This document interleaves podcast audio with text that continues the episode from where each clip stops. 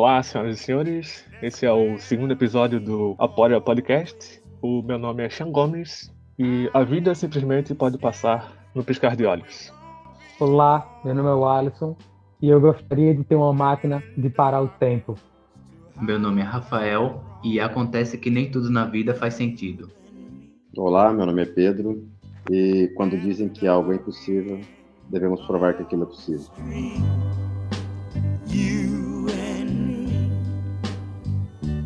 No episódio de hoje, iremos discutir um pouco sobre a série Contos do Loop.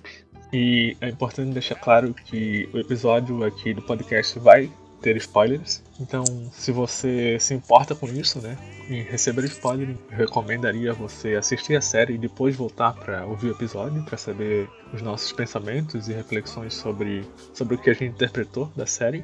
Ou uma outra opção seria você assistir um episódio da série e vir ouvir o que a gente falou sobre aquele episódio. E aí, cada vez que você terminar um episódio, você vem aqui e ouve a parte referente àquele episódio. Ou se você não se importa mesmo em receber spoiler, então é só seguir em frente.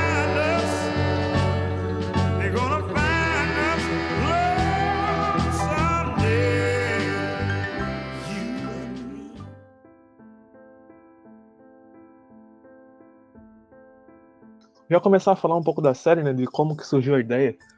A série ela é baseada no, num livro de ilustrações gráficas de um, de um sueco e ele faz nesse livro ilustrações assim futuristas e de ficção científica, né, robôs, algo assim. E a série ela se inspirou, né, nessa nessas ilustrações para fazer os seus episódios. Então essa é a premissa inicial né, da, da série. Ela é uma ficção científica inspirada num livro de ilustrações gráficas feito por um, por um sueco. Que diga-se de passagem, ilustrações muito boas. Sim, sim. É, eu não cheguei a ver todas as imagens, mas as imagens que eu vi eram ilustrações muito bem feitas, assim, muito, muito bem elaboradas, cheias de detalhes, né? Sim, até o estilo de pintura dele é muito legal também, é um estilo meio, meio aquarela, meio borrado, mas ao mesmo tempo passa uma sensação de, como diz o Rafael, bucólica, uma, uma sensação muito boa. Eu gostei. Ela aborda muito bem esse aspecto estético do artista. Seguiu fielmente os traços dele. Sim, é, o legal que é tanto a arte como a série, ela é tipo é uma ficção científica que está no passado, né, assim. Muito legal essa, essa conjunção, né, de coisas que te, teoricamente são opostas, né?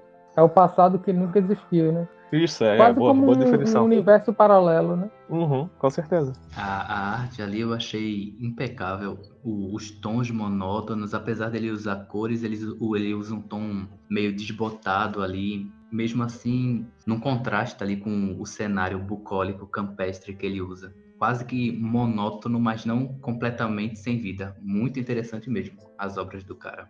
Tipo, tem um campo e do nada tem uma, uma mega estrutura é, tecnológica, assim, no meio de um campo de uma relva. Tipo, porra, não tem nada a ver aquilo ali, mas casa muito bem, né? O contraste entre a natureza e a tecnologia, ela se casa muito bem ali, né? Na forma como ele traz. Eu achei isso muito fantástico também. Sim, eu sempre fui fã desse tipo de universo, né? Esse universo sci-fi, steampunk, né? Desses tipos de RPG, com esse tipo de temática que mistura o passado e futuro, né? Coloca essas tecnologias futuristas dentro de um cotidiano antigo.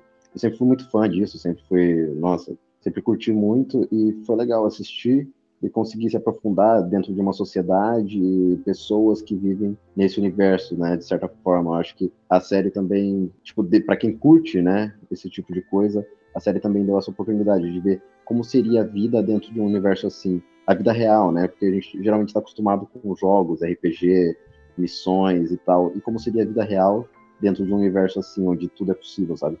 É, realmente, aquilo que o Alisson falou, é, é um passado que nunca aconteceu, né? Pelo que eu ouvi, pelo que eu entendi na série ali, ela se passa década de 60, 70, 80.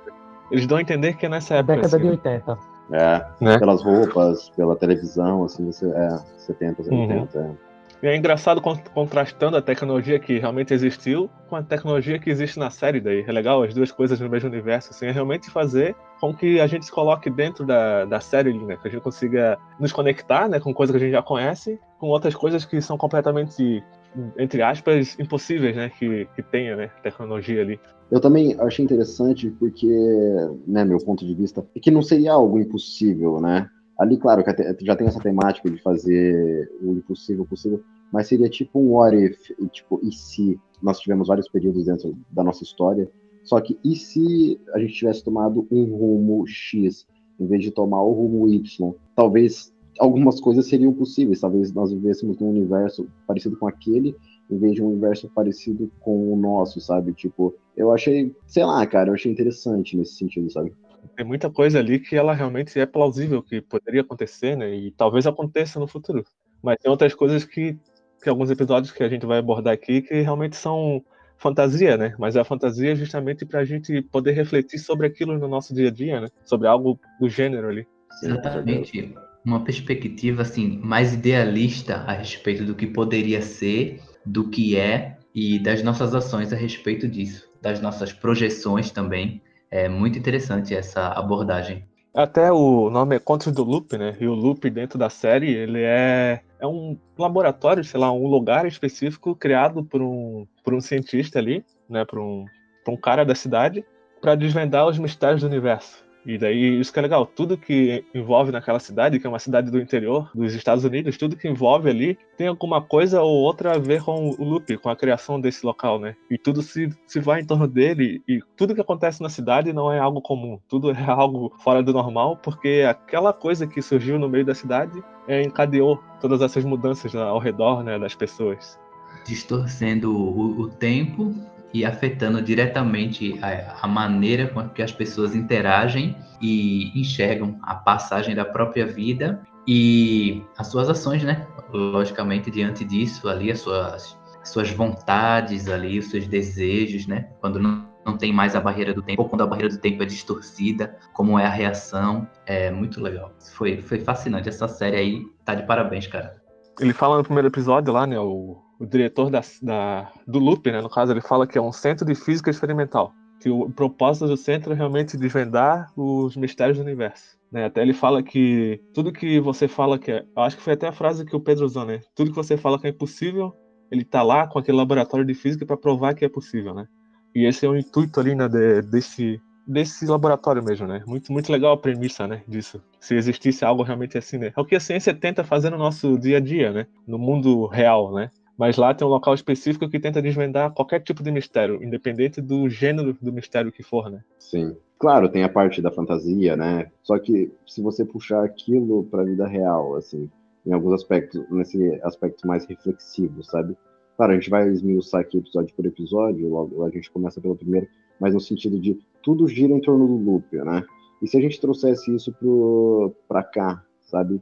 quantos lugares, quantas cidades giram em torno daquele sistema, daquele lugar, daquela empresa, e, tipo, e acaba conectando a vida de todas as pessoas, sabe?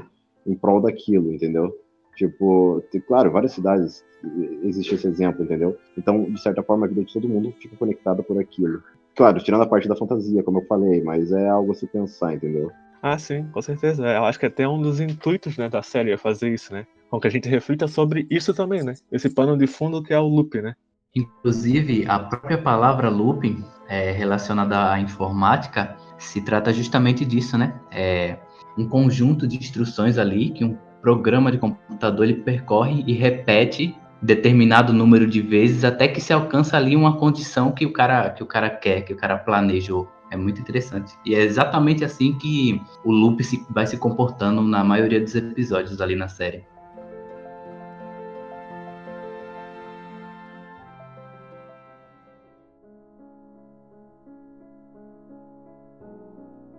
Então, já começando a falar, né, do, do primeiro episódio, né, assim como o Pedro falou, a gente, a gente vai esmiuçar e falar o, qual foi a nossa percepção, né, e as nossas reflexões sobre cada episódio aqui. E justamente o nome do primeiro episódio é Loop. O ponto principal da série, do episódio, né, desse episódio 1, realmente é, é o Loop ali, né, como, como personagem principal. E qual foi a percepção de vocês ali? Qual foi a conclusão que vocês tiraram ao assistir aquele episódio ali? Cara, o primeiro episódio para mim, eu fiz a seguinte reflexão: se fosse acontecesse comigo, eu voltasse lá para o passado e tentasse corrigir certas coisas, ou me alertar, no caso, que foi o caso dela lá, me alertar a respeito do que aconteceria. Só que eu só sou o que sou hoje pelos erros e acertos que eu cometi. E no passado não tinha como eu ter a mentalidade que eu tenho hoje, justamente pelas relações causais ali que eu tive que processar e dar um significado para elas. Foi basicamente essa lição aí, lição de moral, como se dizia nos contos de antigamente, da, da história, moral da história. Ali, para mim, foi basicamente essa, né? Tudo que nós somos é um resultado daquilo que nos foi, digamos que, imposto a nos adaptarmos até aqui. Então, de nada valeria eu voltar ou ficar remoendo coisas do passado, ou tentar até modificar o meu passado, sabe? Porque mesmo num, numa situação surreal ali, no caso, fantasiosa, eu já uma criança de 10 anos jamais teria a maturidade para entender o mundo de um adulto, a projeção de um adulto ali, a linguagem que o adulto se comunicaria. Então, é, é um fatalismo, cai num, num fatalismo. Você é exatamente o que você deve ser. Eu concordo. Eu acho, eu acho exatamente isso. Eu acho que o que faz a gente ganhar essa maturidade são os nossos erros, né? Como quando a gente se machuca e cria uma cicatriz e aquilo te fortalece de certa forma. Eu acho que a vida é isso. A gente ganha maturidade a partir dos nossos erros. Algo que eu achei interessante no primeiro episódio é que o futuro repete o passado, né? Isso não só na série, como na vida. O futuro sempre repete o passado. Algo que me chamou muita atenção. Então, querendo ou não, a gente sempre acaba cometendo é, alguns erros que fatalmente cometeram com a gente. No caso da, da garota, né? Que ela simplesmente repetiu tudo que a mãe dela fazia com ela, né? Ela, ela pensava, eu acho que minha mãe não quer ser mãe. E foi a mesma frase que o filho dela usou para ela, né? Ah, eu acho que minha mãe não gosta de ser mãe. Então, às vezes, a gente sofre algo e reproduz aquilo, né?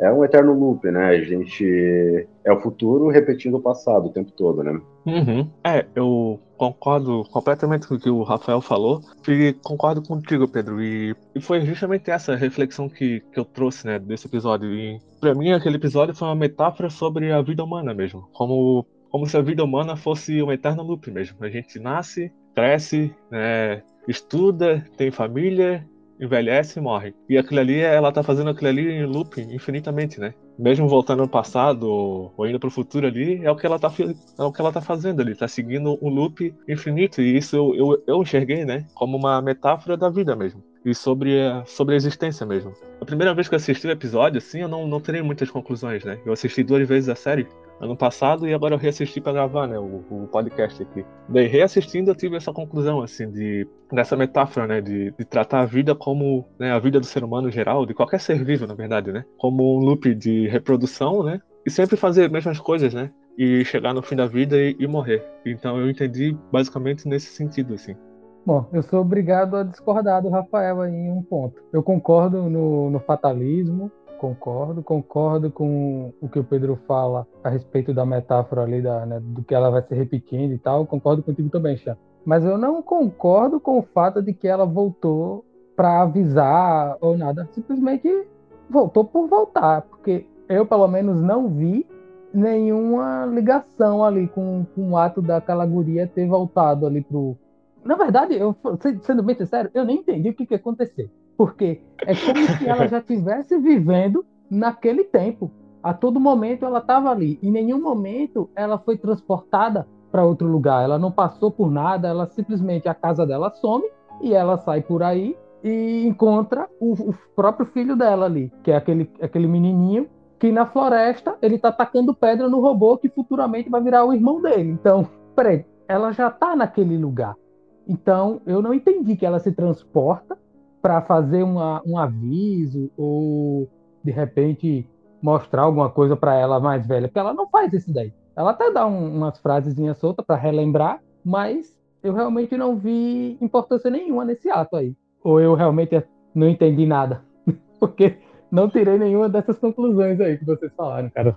Então, mas isso que você falou é, é, um outro ponto que eu queria falar desse episódio também, Alisson, que realmente ela não explica, né? Nada é explicado de por que, que ela tá ali vivendo simultaneamente criança e adulta no mesmo universo. E, e tanto é que não explica para onde que ela vai também. Né? O filho dela pergunta ah, para onde que ela foi. E ela fala, não lembro qual a resposta que ela dá lá, mas simplesmente ela não explica assim, né? Para onde que foi a criança. E para mim a outra metáfora que tem nesse episódio é explicar que nem tudo precisa ter um sentido, entendeu? Na nossa vida nem tudo tem uma explicação realmente a gente possa dar certo ou errado, isso acontece por isso ou aquilo. E esse episódio ele aborda, no meu ver, né, ele abordou essa metáfora da nossa existência mesmo, que a nossa existência não tem uma explicação que tu possa simplesmente pegar e falar numa frase. E então o episódio tentou tratar isso, trouxe uma coisa meio complexa ali, né, de não sei se é bem viagem no tempo, é, é meio estranho mesmo. Elas vivem simultaneamente no mesmo universo, né? E ela cresce, depois se desenvolve vai acontecer aquilo de novo pelo que foi passado, né? Mas eu vejo isso, de que nem tudo na vida tem um sentido, e o episódio tenta trazer isso. Até quando ela tá conversando com a mãe dela, no, no começo do episódio, a mãe dela fala isso, né? Ou, ou ela fala pro filho dela, alguma coisa assim. Que nem tudo na vida tem um sentido, tem uma explicação. E eu entendi por esse lado, assim. Mas eu acho que ali na série, do meu ponto de vista, eu acho que hum, assim, é uma metáfora, eu acho que talvez a gente nem deve se apegar tanto no sentido. Né? Porque se a gente for parar para pensar, quase nada faz sentido. Mas aí é que tá. A metáfora é essa, eu acho, né, no meu ponto de vista, que tem que existir essa ambiguidade. Porque eu acho que na vida, claro, fora de um contexto fantasioso, a gente vive, querendo ou não. Porque a gente fala, pô, eu sou atormentado pelos meus erros do passado, ou né, algo assim. Só que eu acho que talvez o nosso eu do passado, o nosso eu criança o nosso eu é, adulto, eles vivem de forma simultânea no mesmo plano. Às vezes eu penso, eu paro, eu, é, paro e penso assim, putz, o que que o Pedro de tantos anos atrás pensaria do que eu estou fazendo agora? Será que ele sentiria orgulho? Será que como eu, né? Porque eu planejei minha vida para chegar nesse ponto, eu cheguei nesse aqui, putz, como eu me enxergaria, né? Então, eu acho que de certa forma existe esse, essa, essa ambiguidade mesmo, né? De você, acho que a gente acaba vivendo com o passado e com o presente ou com o futuro, sabe? Os nossos vários eus, a gente, de certa forma, a gente convive, né? é, ao mesmo tempo, né? Na mesma linha. Então, eu acredito que seja, talvez, seja isso que eles quiseram passar. Eu acho que talvez não se apegar tanto no porquê e como elas estão vivendo, né? Claro que ali elas estão realmente vivendo, né? Fisicamente, uma do lado da outra. Mas se a gente for trazer para nós, eu acho, né? Que seria mais ou menos isso, quando o nosso passado e o nosso presente convive e se comunicam de certa forma. É o interessante também da série é que, pelo menos para mim, é como realmente você estivesse, estivesse vendo ali uma pintura. É, ela deixa você livre para diversas interpretações ali e significados pessoais. Você dá o significado ali. Ela não, não vem com uma forma de bolo e diz: oh, o episódio é isso, isso e pronto, e acabou. Ela deixa ali um certo nível de abstração para você poder definir como se você estivesse realmente vis, é, vislumbrando ali uma pintura. E cada espectador ele tem uma, uma sacada diferente ali a respeito. Foi basicamente isso que eu percebi. É, é muito legal ver essa, essa tua percepção também de. Não necessariamente pode estar no episódio, mas te fez refletir sobre isso, né? De como seria se tu voltasse no passado para falar com o teu, com o teu eu, né? Muito legal essa reflexão, realmente. Ela deixa aberto, né, para pessoas, para as pessoas, né? Terem a reflexão que elas, que elas conseguirem. Até dentro do loop tem a máquina lá que eles chamam de Eclipse, que é aquela máquina que fica com aquelas peças lá flutuando. É outra coisa que não explica também. E, e talvez aquele ali que faça isso acontecer, eu não sei. Mas tudo implica ali, né, nessa, nessa dimensão de dizer que a vida que a vida realmente é um loop e que algumas coisas não, não precisam ser explicadas, né? Ou, ou ainda não conseguimos explicar, né? No nosso dia a dia. E outra coisa que o Pedro falou também, que eu achei interessante, é realmente esse que ela toca de dar importância para aquilo que realmente importa, né? Porque ela estava repetindo o que a mãe dela fazia, né? Dizia que a mãe dela não gostava de ser mãe, ela reproduzia aquilo ali. Então, no final do episódio, ela começou a dar um pouco mais importância para a família, né? Para os filhos, e é muito legal também isso que o, o episódio abordou. É, realmente, a reflexão do Pedro é muito interessante. Ponto de vista ali, essa metáfora de estar tá vivendo duas pessoas ao mesmo tempo, sendo você, o seu eu do passado e o seu eu do presente, né? Realmente faz muito sentido, psicologicamente falando, né? Sendo que a gente está em constante lembrança, em constante questionamento de é, como que eu faria tal coisa, como que eu me enxergaria. Então, realmente tem duas pessoas, ou mais do que duas pessoas, vivendo ao mesmo tempo dentro da nossa cabeça, né? Dentro da nossa mente se foi isso que eles quiseram passar, então realmente faz, faz sentido. Mas também concordo com uma coisa ali que você disse, Pedro, que a gente não deve estar tá procurando significado para tudo ali na série, né? que a vida, a própria vida real, ela não tem significado para tudo, né? Pelo menos não que a gente consiga saber, né, distinguir. E mas tem uma coisa que eu fico triste, cara. Eu gostei muito da série e tal, mas tem um ponto ali que me pegou. Eu acho que ela chega, ela é tão tão aberta, tão aberta, que na verdade ela não se aprofunda em nada ali. Tem, ela joga a ideia e acabou, beleza. Você tem ali uma puta de uma ideia que, no meu ver, não foi desenvolvido em nenhum dos episódios. Nenhum, para mim, é claro, né? Nenhum dos episódios ele conseguiu se aprofundar em nada. Ele lança uma ideia, eu tenho algumas reflexões, mas a própria estrutura do episódio ela poderia ter se, se aprofundado mais em alguns personagens, é, não ter explicado. Explicar tudo demais também, eu acho que tolhe a nossa imaginação, mas ela poderia ter se aprofundado mais. Ela, ela, eu acho que a série ela se preocupa em explorar muitas coisas e acaba que não não explora muito bem cada coisa em si.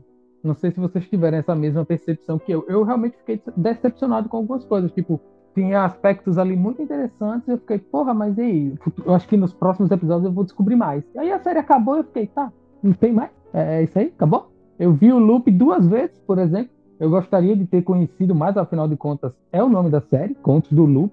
Eu gostei de conhecer os personagens, o lugar ali, poderia ser muito melhor explorado e tal. Mas o, o, próprio loop ali eu achei que poderia ser explorado melhor ali dentro, como que eles fazem aquelas coisas, é, como que é realmente. A gente só entra, eu acho que duas vezes, né? No primeiro episódio, a gente entra com a menina, que é quando ela vai lá e pega a pedra, né? Ela descobre de onde que vem aquela, aquela pedra negra que ela tem na mão. E eu acho que depois, mais pra frente, lá pelos finaizinhos, que a gente vai entrar novamente. Né? Mas mesmo assim, não temos contexto nenhum de como que funciona o loop, por exemplo. O que, que vocês tiveram, assim? Vocês tiveram essa mesma percepção que eu ou não? Sim, sim. Mas eu acredito que, como o Rafael comentou antes, seria meio que um quadro um quadro abstrato e aí você tira a sua percepção. Ele é amplo né? Você eles não se apegam a nenhum ponto específico. Eu acredito né? Talvez não sei vamos ver o que o Chan o Rafael vai dizer. Eu acho que esse lance de não se aprofundar e não detalhar muito o loop em si é proposital sabia? Porque eu acho que talvez eles queriam mostrar mais como o loop de certa forma afetava a vida das pessoas ao redor do que é, explorar ele em si e todos os, e como ele funciona e tudo mais. Eu acredito que talvez tenha sido proposital isso na série. Sim, sim, eu acredito que foi realmente. A intenção é mostrar, né? Tipo, ele traz a ideia e te mostrar, ó, e se isso aqui acontecesse, agora reflitam aí sobre isso. E talvez se deixasse muito específico o que, que é o loop, mostrar mais o loop, ia ficar muito limitado. E deixando o looping aberto, tu consegue imaginar que muitas coisas assim podem acontecer ao redor daquilo ali, né? Conforme a gente foi vendo os episódios, coisas que a gente nem imaginava foi acontecer na cidade por causa do loop, né? Eu, né, diferente do Alisson, eu, eu achei legal essa parte de. Porque se fosse aprofundar, tipo, no primeiro episódio, deveria fazer só uma série baseada naquele primeiro episódio ali. E desvendando tudo aquilo ali, desvendar o Eclipse lá, né? Que é aquela máquina flutuante lá. Então. Mas a intenção é isso mesmo, é trazer uma reflexão é, episódica mesmo, e fazer com que a pessoa reflita sobre aquela, aquela coisa específica ali. E deixar aberto para futuros acontecimentos, assim, né? Pra, ao redor do loop daí.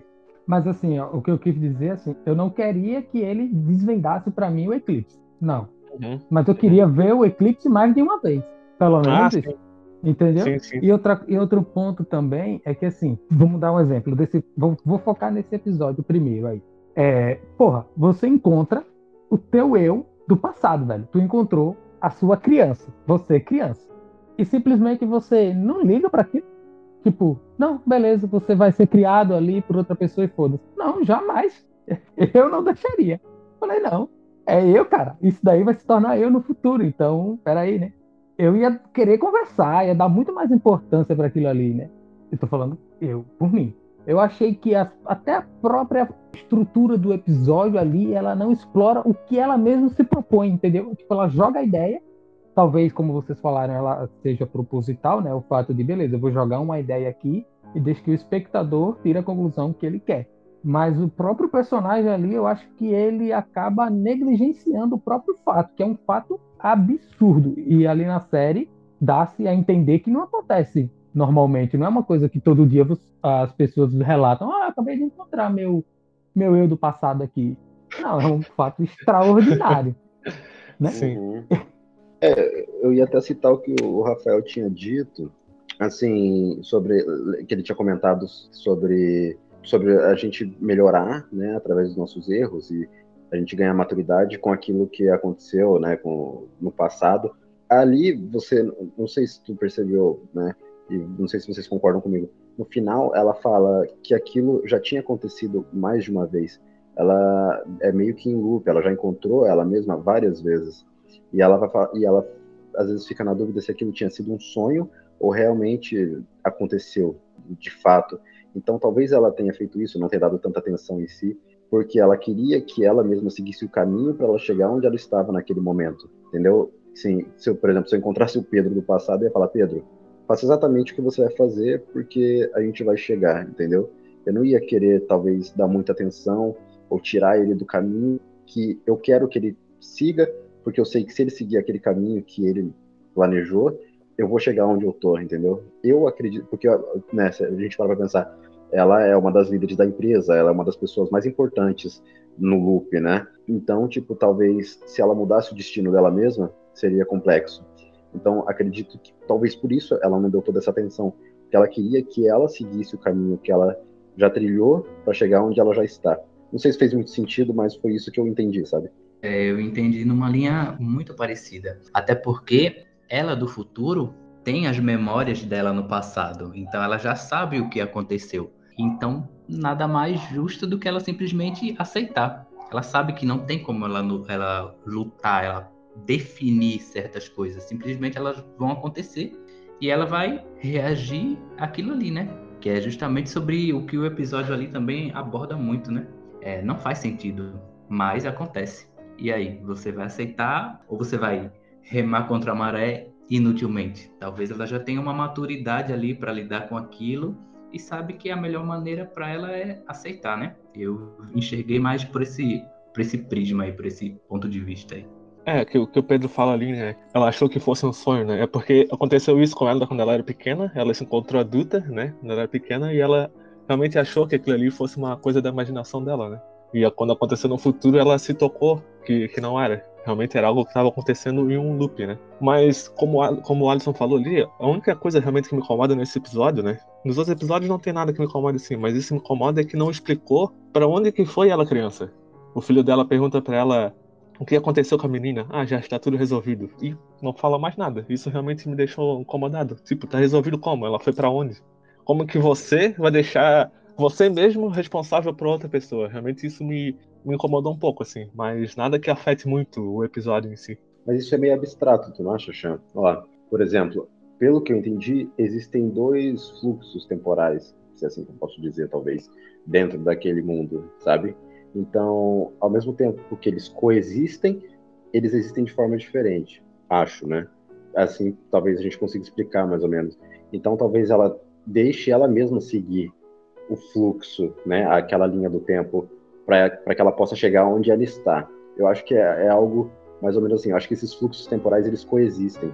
Então, de certa forma, ela talvez tenha encaminhado ela mesma para a linha temporal que ela já deveria seguir, entendeu? É meio estranho, mas eu acredito que seja algo assim, sabe? Sim, é, é meio complexo, né? A gente não sabe também o que que desencadeou, né?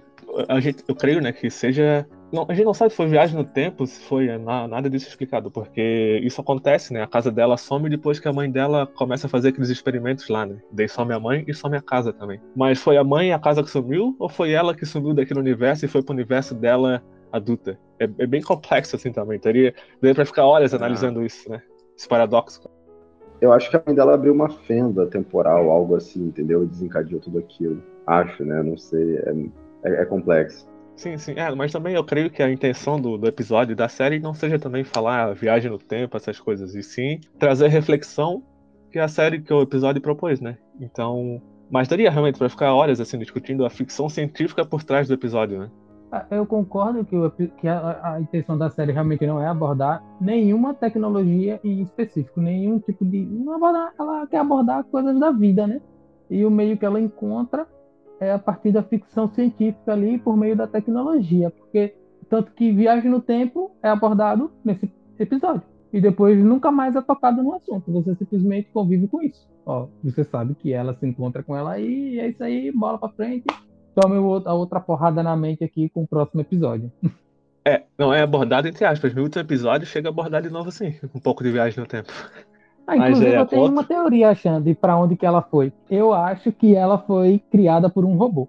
É, é possível, é bem possível, né? E, Pelo- e pra pelo- ser mais específico, o próprio robô que ensina ela na infância. Verdade, pode ser. É muita, É uma boa- possibilidades. Sim. A inteligência artificial ela é tão complexa também, né? Nessa série que tudo pode ser, pode ser possível mesmo, né? Então é realmente uma, uma ótima teoria. Inclusive, esse robô foi criado pelo mesmo criador do Loop, se eu não me engano, não é isso? E o criador do Loop também está diretamente ligado à família dela, então realmente faz sentido. Uhum. Não Sim. é isso? Realmente, por isso que eu fundamentei essa ideia aí. Exatamente. Porque eu acho que até a própria mãe dela trabalhava no loop. Ela teve acesso à pedra, né? Pegou a pedra lá, Sim. ele vai lá na casa dela, eles brigam. né? Então, realmente eles estão conectados ali. Por que não ele ter disponibilizado uma inteligência artificial dele lá, um robozinho, e criar a menina?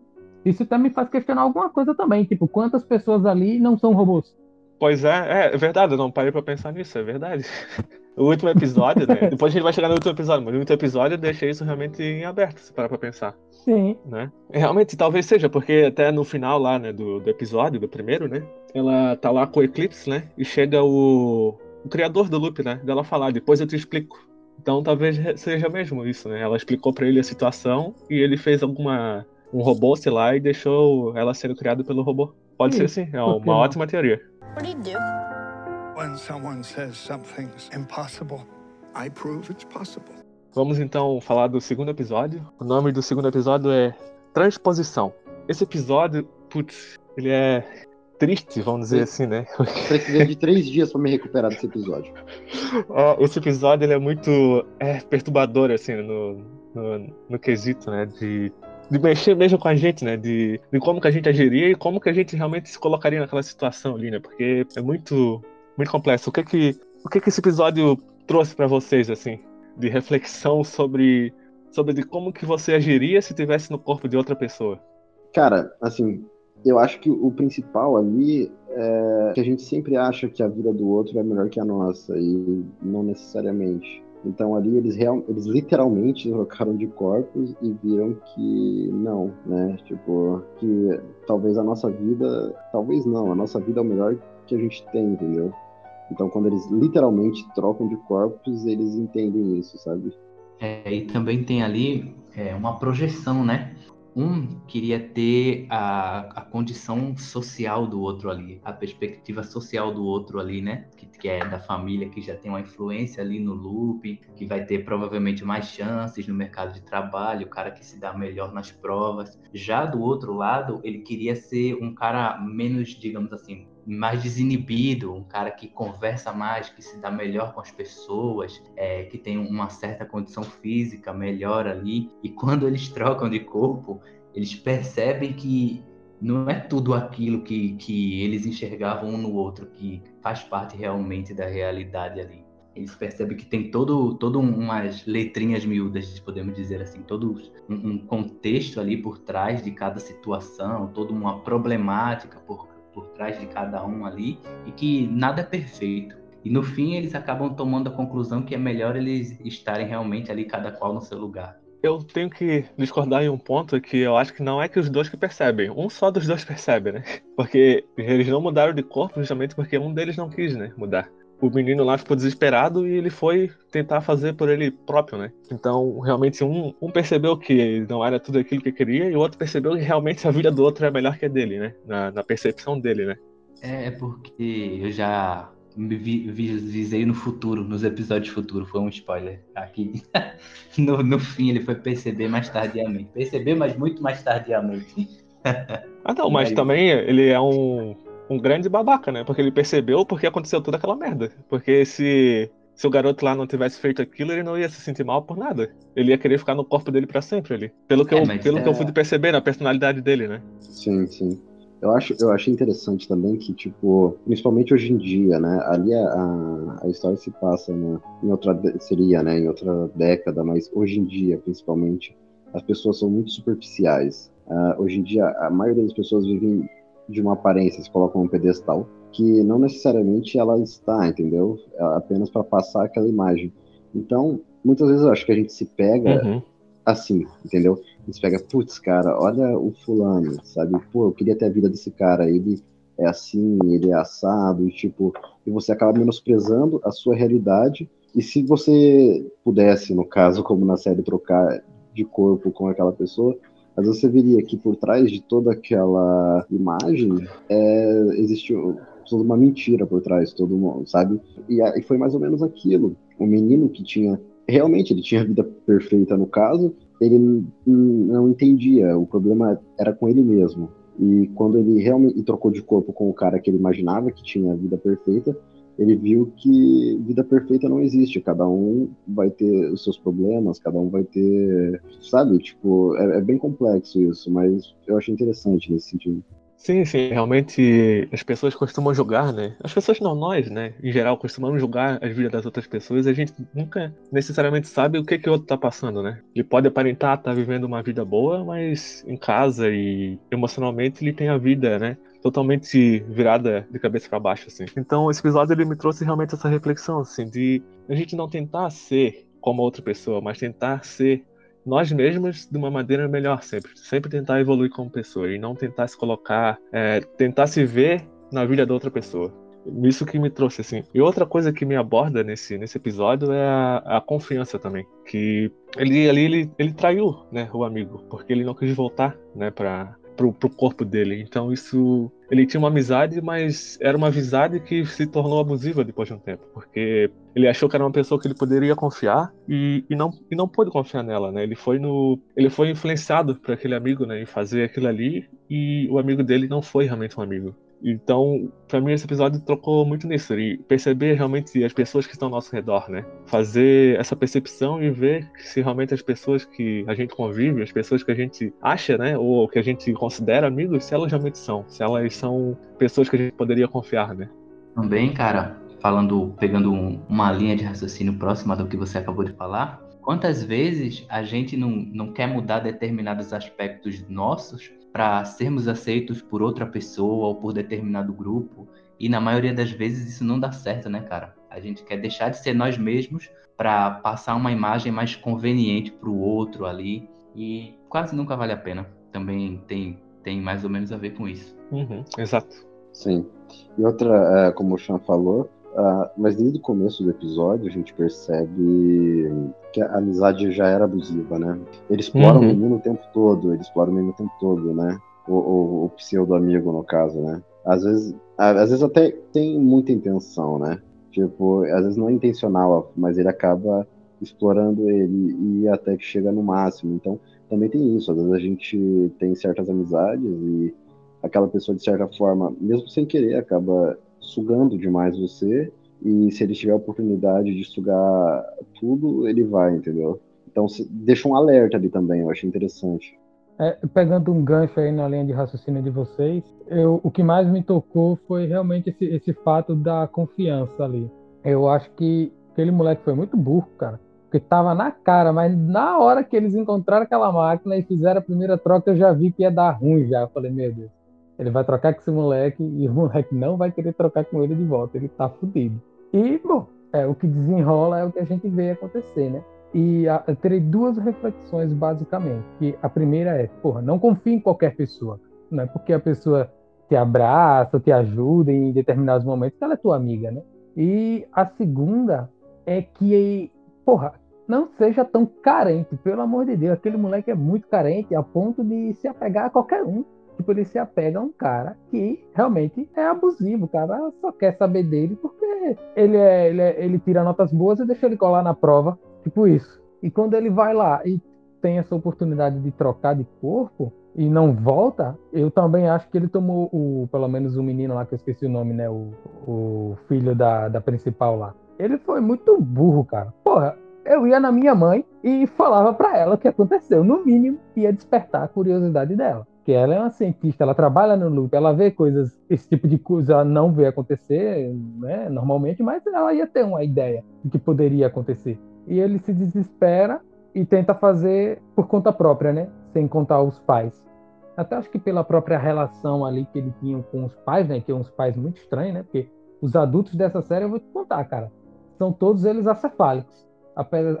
Apesar de que a principal trabalha no loop, né?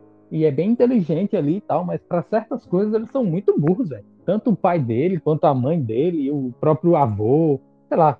Eu acho que os adultos não são muito o foco dessa série mesmo, é mais as crianças, tanto que é elas que fazem desenrolar as coisas, né? Os adultos eles estão ali mais de coadjuvantes. Agora um ponto que me chama a atenção na, nesse episódio em si é a máquina. A máquina tá ali jogada na floresta. Eu entendo que ela vem do loop, como todas as tecnologias que estão ali presentes na, na série, ela vem do loop. E, porra, me diga aí, quem em sã consciência que joga uma máquina de transposição de corpo no meio da mata? Alguém consegue me explicar isso daí? A princípio ali não sabiam, né? De certo, aconteceu alguma coisa em algum experimento naquela máquina que aconteceu isso, mas quem jogou fora não percebeu que aconteceu isso ali, né? Eu tratei assim. E deixou ali como um ferro velho, né? Sei lá, jogado no canto ali. Cara, mas tu falando Sim. agora, tu, tu, me trouxe outras reflexões, né? De tu falou, ah, por que, que ele não falou pra mãe dele, né? E isso Sim, pode cara. ser muito abordado com, com transtornos mentais, cara. Tipo, às vezes a gente. Alguém pode estar com depressão e a pessoa ela não consegue conversar sobre aquilo, entende? Então, ela realmente não consegue se, se libertar sobre aquilo, não consegue falar, porque é algo muito pesado para ela. Ou ele se condena por estar sentindo aquilo. Então, acho que ele se sentiu muito culpado e ele queria resolver por ele só e não queria envolver mais ninguém, né? Ele pensou, ah, vou resolver sozinho aqui e não quero que ninguém saiba disso. Então, talvez seja, seja nesse sentido, assim. Ele se sentiu culpado por aquilo ali, se sentiu tão frustrado com a situação que ele não queria contar para ninguém. Ele queria só resolver e voltar para a vida dele normal. Também falando dos pais dele, realmente é uma família bem, bem desestruturada, né? Até porque nos episódios no futuro a gente vê que o, que o avô dele, né, não tratava muito bem, não tinha muita conexão com o pai dele quando ele era criança, assim. Tratava ele de uma forma fria. E a mãe dele trata, não trata ele muito bem também, porque ele, ela reproduz o que a mãe dela fazia com ela. Então são pais que não são pais muito carinhosos, entendeu? Então talvez isso tenha refletido na, na, interação social dele com as outras pessoas. E quando alguém trouxe carinho para ele, trouxe aproximação, que foi o caso do, do, do, colega dele, né, do amigo dele, ele se sentiu apegado àquela pessoa. E mesmo ele sendo explorado por ele, ele não percebe que está sendo explorado. Ele, ele tá só vendo a atenção que ele está tendo. Então faz a gente refletir sobre isso também. Porque às vezes a gente se sente tão, tão, tão amuado, tão fora né, de, de realidade ali, a gente se sente tão excluído que quando alguém dá uma mínima atenção pra gente, né? para aquela pessoa que está naquela situação se sente, ela se sente de uma certa forma amada e, e observada, né, pelo outro. Talvez, cara, eu, eu entendo que ele sabia sim da, da relação abusiva. Eu não acho que ele achou, acreditou que o cara realmente gostasse dele. Eu acho que ele simplesmente aceitou. Tipo, ah, é o que eu uhum. consigo, então eu vou aceitar esse cara aí como amigo, porque é o único que chegou aqui perto de mim. Inclusive, isso me, me, me, me, desperta uma coisa aqui agora. Esse moleque, ele tava, não vou dizer apaixonado, mas ele tava afim daquela menina japonesinha, né? E ele não vai lá falar com a menina, ou pelo menos eu não me lembro, acho que ele vai, fala, mas não dá em nada, né? Ali em nenhum momento que eles estão se reunindo ali, os jovens. E depois que o Dan troca de corpo com ele, ele vai lá e pega a menina. Então, realmente mostra uma coisa: não era a, a aparência física dele, era o problema mental que ele tinha, né? Essa, essa coisa emocional que ele tinha que impedia ele de fazer as coisas. Tipo, o problema não era estético, era interno. E o Dan vai lá e mostra isso. Ele vai lá e fica com a menina. E é onde ele fica puto, né?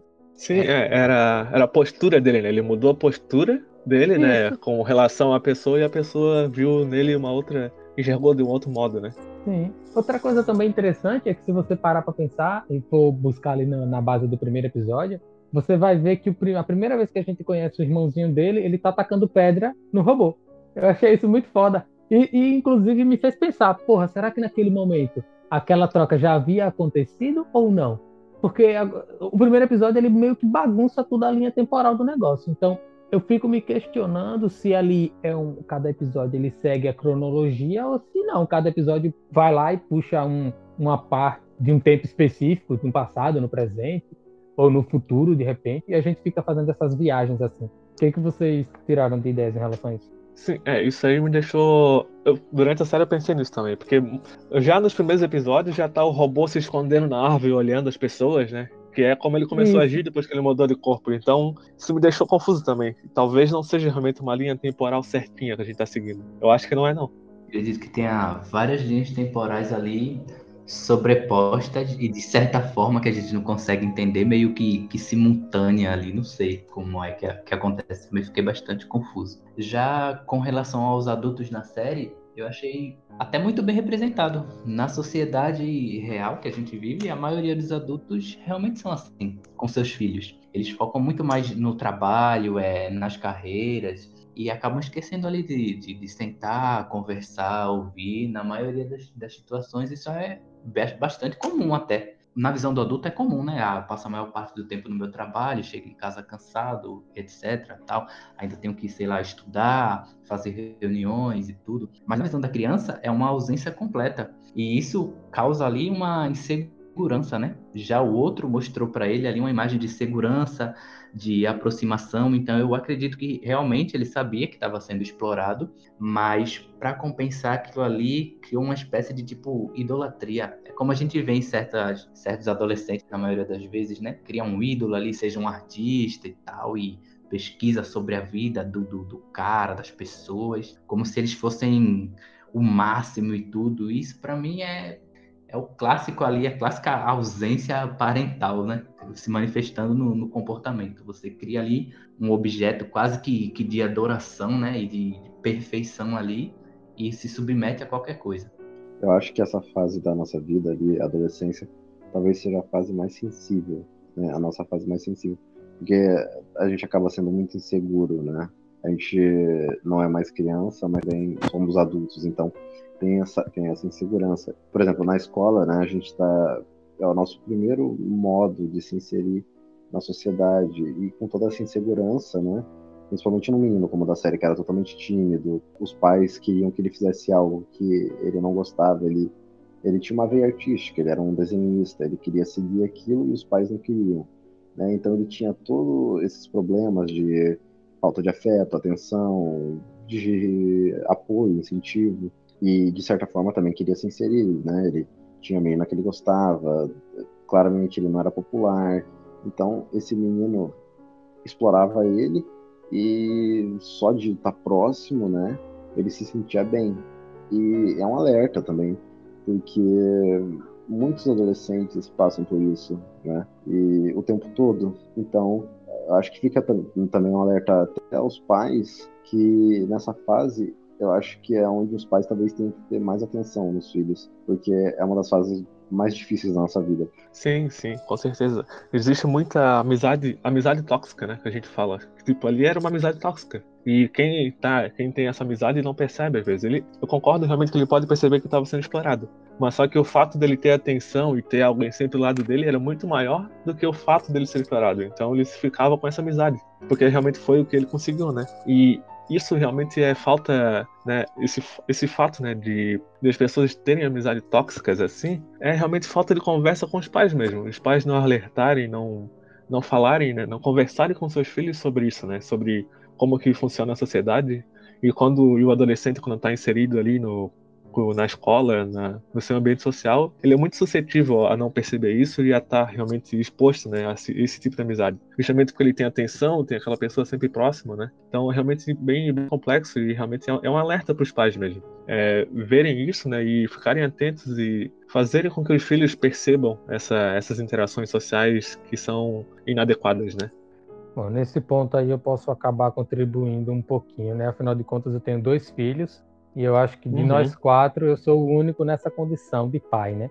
O que, que eu posso trazer como uma, uma perspectiva para vocês? É que, assim, o meu filho mais velho, ele vai fazer 11 anos.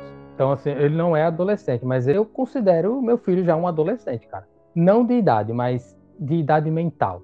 Porque, assim, é difícil, cara. Eu acho que o pai, ele, ele pode até tentar conversar com o filho, mas vai depender da criança, depende do adolescente, da pessoa, do ser humano que está ali na sua frente. Porque você pode até abordar sobre sexo, drogas, amizades, certos caminhos que ele possa estar tá seguindo e tal, mas se a pessoa do outro lado não quer ouvir, e é o contexto da maioria dos adolescentes, eles, né, eles acham que são os donos da verdade, eles acham que sabem de tudo, que estão na crista da onda lá, porque eles conhecem, eles têm acesso à informação. Então, se o filho não quiser ouvir, não vai servir de nada.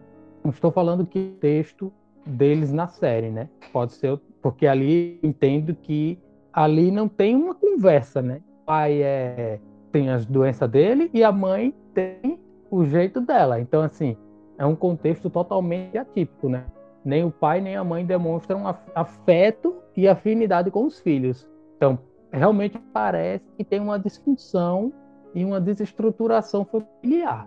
Então pode ser que aquele caso ali descambe para ir buscar um amigo que não está nem aí para ele, que só quer a vida dele, das coisas que ele possui. Realmente, ali faz sentido. Agora, no da vida real, cara, acho que é mais difícil. Tanto por experiência própria ali, né? Eu posso falar, eu ouvia muitas das coisas que meus pais falavam, mas muito também do que eles falavam eu jogava fora, cara. Então, não é pai falar. O pai pode até falar, explicar, dar carinho, se a pessoa que está do outro lado não, não der bola, eu acho que é mais complexo do que uma falta de um pai ou uma mãe, simplesmente, né? Eu concordo contigo, realmente. É, varia muito, né, cara, do, do âmbito, da, da complexidade que é cada um, né?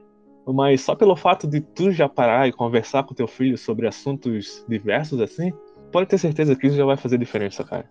Comparar uma criança que ela teve uma infância totalmente relapsa e uma criança que teve pais ali que tiveram o dia a dia conversando e ela saiba que ela possa vir conversar contigo sobre os assuntos que ela abordar no dia a dia, cara, saiba que isso já é muito mais do que muita gente faz.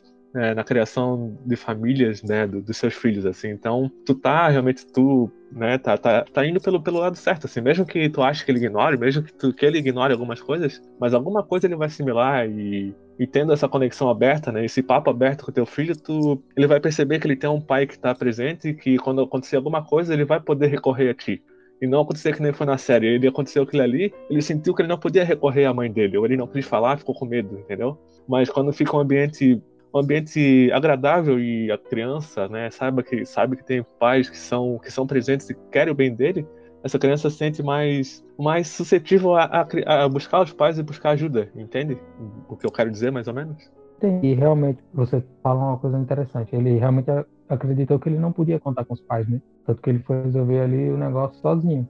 Uhum. A gente ali mostra assim que é uma situação que o pai e a mãe são relapsos em relação aos dois filhos, né? Tanto que vive na floresta por aí, né? E o mais é. velho vive numa concha isolada que não consegue se expressar com ninguém, nem com os pais, nem com os amigos.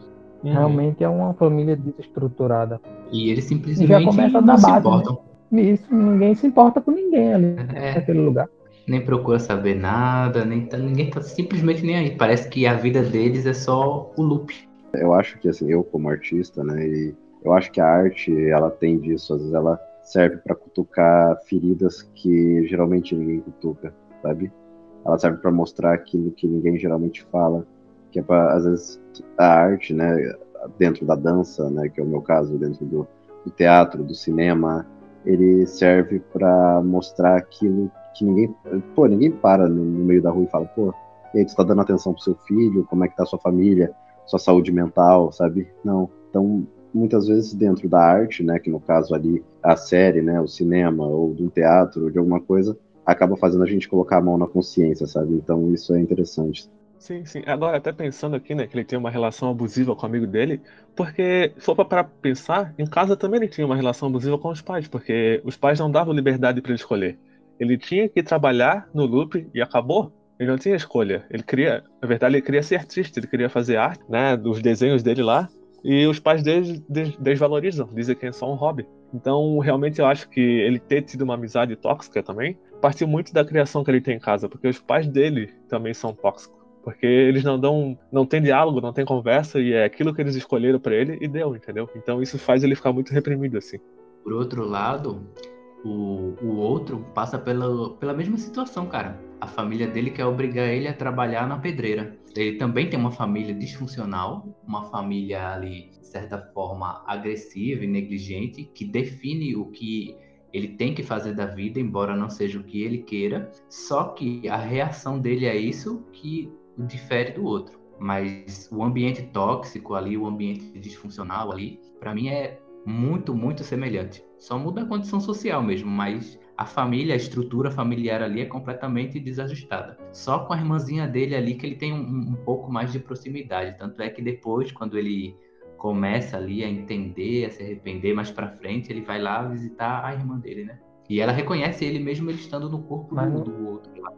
Mas eu entendo que no contexto desse rapaz aí, o próprio pai dele não quer obrigar. Ele deixa bem claro para a mãe que não, ele vai escolher o que ele quiser. é diferente. Lá ele não é obrigado a ir pra Pedreira.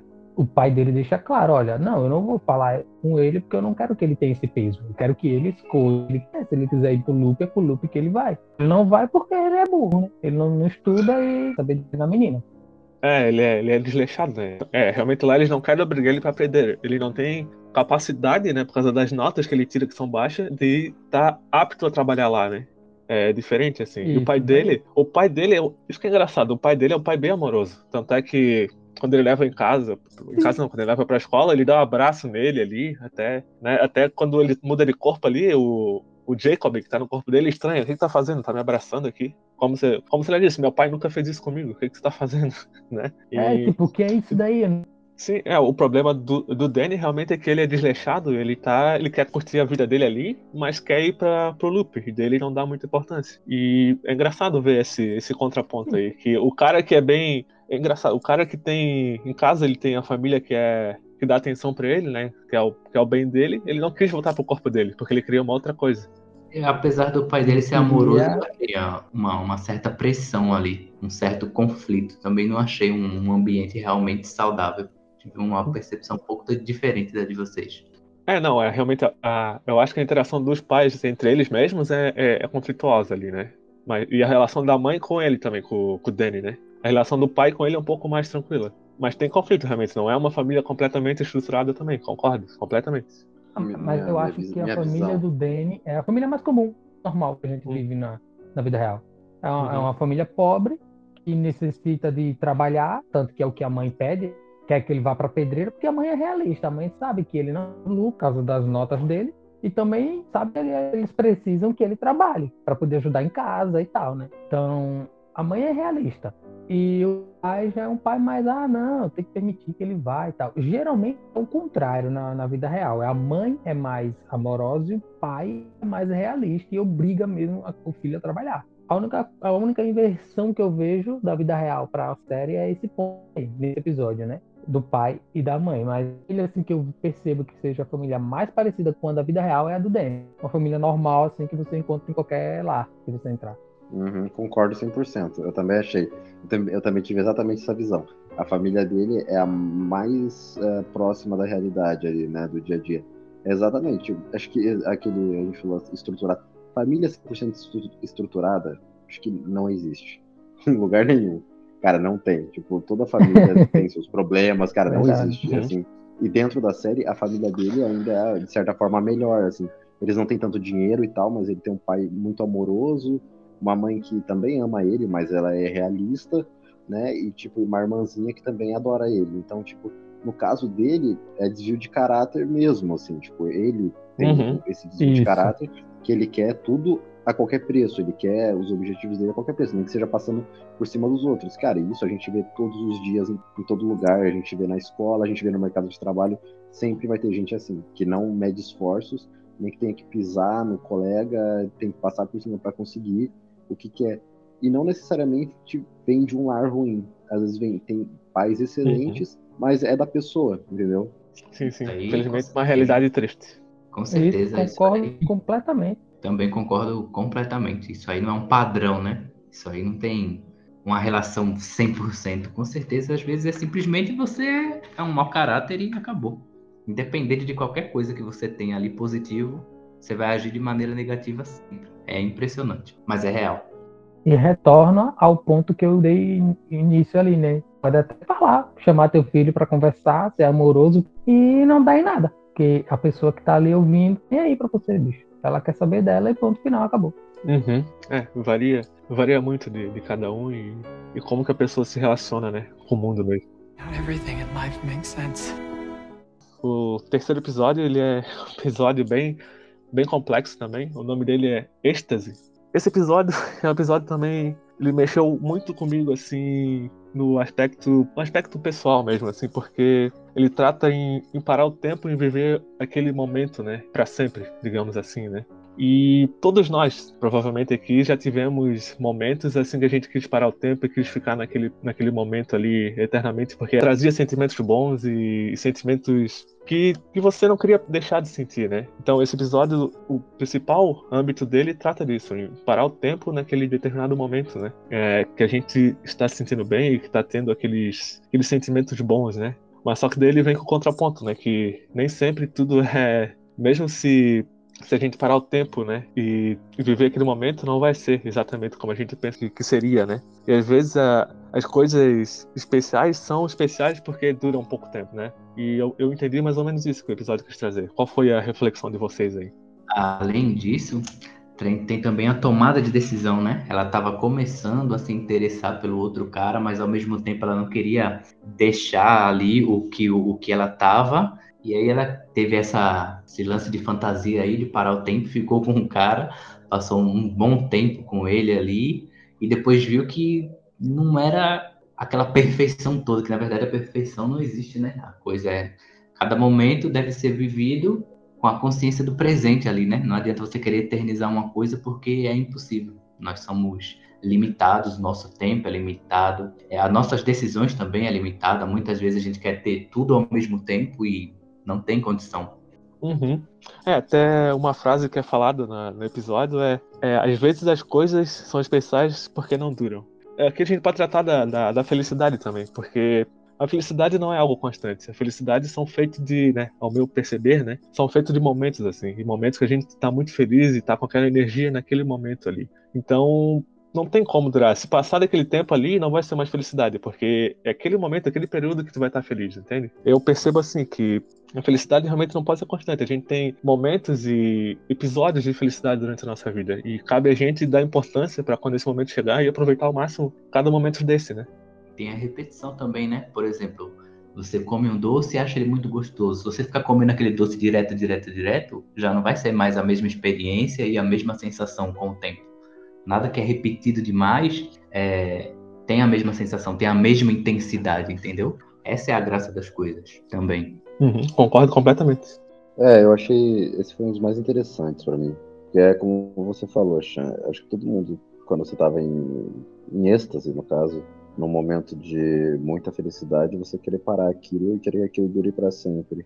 E sim, é, todo mundo já quis isso. E, e, e, o que o Rafael falou também parei e fiquei refletindo sobre. Porque às vezes a gente tá tomado pelo conforto de estar em algo, ou estar dentro de uma relação, ou do que quer que seja, e fica com medo de experimentar o novo.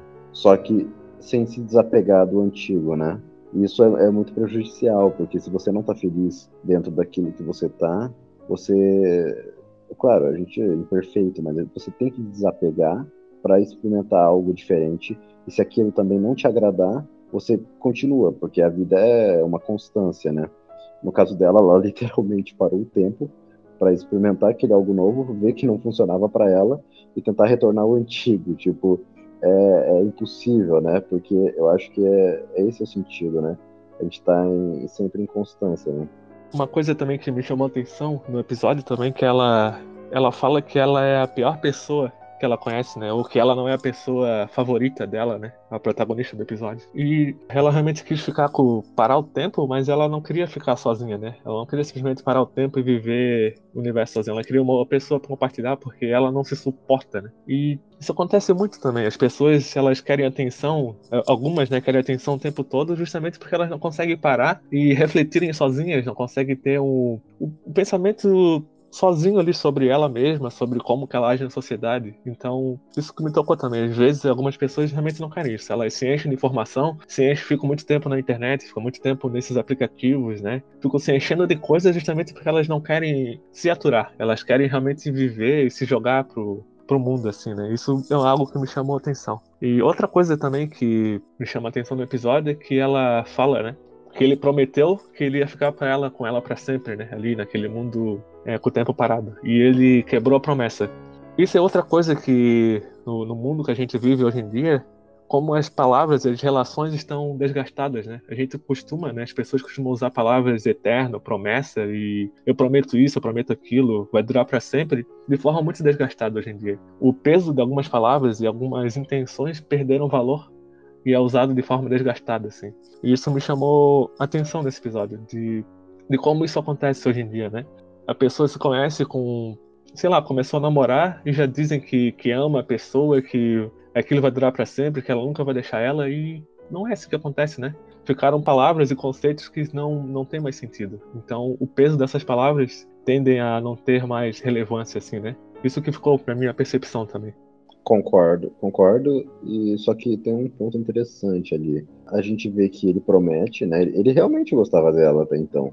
Ele promete, fala que fica, né, não deixaria ela sozinha. Só que ela é extremamente infeliz com ele. Então, tipo, se a gente parar pra pensar, claro, hoje em dia o mundo é cheio de promessas vazias, mas como você mantém uma promessa para alguém, né? E você também não faz a sua parte, porque né, tem que ter o, o equilíbrio ela não fez a parte dela de certa forma, porque ela foi extremamente infeliz com ele. E ela magoou ele a ponto dele quebrar essa promessa, assim. Então eu acho que também as, as relações, né, ali, né, mexe um pouco com isso. As relações, né, a dois, no caso, é, elas são feitas de ambas as partes, né? E muitas vezes, quando a gente está numa relação, um, uma das partes quer que apenas a outra parte trabalhe, né? A outra parte faça a sua parte, no caso, né? Então, acho que vai um pouco disso também. Tipo, de você esperar muito do outro, mas não dar um retorno, de certa forma, sabe? Eu acho que muito da promessa dele partiu porque, né, algumas, a maioria das promessas vazias parte porque a pessoa não refletiu sobre o que ela realmente tá falando pro outro. Tipo, quando ele prometeu que ia ficar com ela para sempre ali, ele não parou para pensar, ele quis falar, ele falou impulsivamente do momento ali para agradar ela, entende? E não parou para pensar qual foi a, a relevância daquilo que ele falou. Ele prometeu algo. Prometer algo, para mim, é algo muito muito intenso, assim. Eu tô prometendo, é, é algo que é pra ser. Não pode ser quebrado, né? Promessas não devem ser quebradas, né? Por isso que são promessas. Então, mas isso que, que, é, o, que é o problema. As pessoas usam isso de, de forma desgovernada, assim. E começam a prometer, às vezes, justamente como se fosse um oi, tudo bem, assim. Gasto, né? No nosso dia a dia. E cabe às pessoas refletirem mais sobre isso, né? Sobre o que elas estão falando com o outro e trazer uma conexão mais sincera, né? Nas relações. Outro aspecto interessante é como ela vai de certa forma, se modificando ao longo, ao longo desse episódio, né? Quando ela chega ali, tem um choque, né, de realidade. Quando ela vê a mãe dela no momento de felicidade, ela não consegue processar bem aquilo e, bem dizer, ela surta e tal.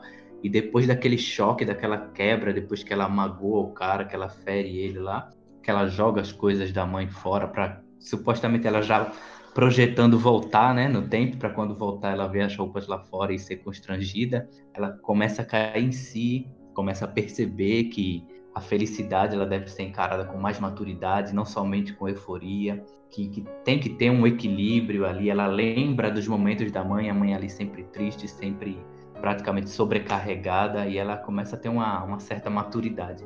Eu acho que esse é o ponto também crucial ali para ela entender que tem que voltar. Eu, eu, tive uma, uma impressão também que, tipo, ele deixou uma mensagem positiva pra gente, né? Pra quem tá assistindo. Que os momentos bons, né, eles, eles não vão durar para sempre, né?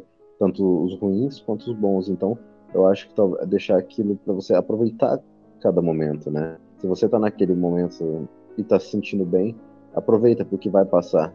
A gente não tem uma máquina que para o tempo para você ficar aproveitando aquilo infinitamente então, eu acho que deixa essa uma certa missão, assim, a gente aproveitar os bons momentos da vida e também aproveitar os momentos ruins, porque de certa forma os, os, momentos ruins eles deixam muito aprendizado, né? Então, eu acho que talvez ele também deixou isso, aproveitar cada momento da vida, porque eles não são eternos, né?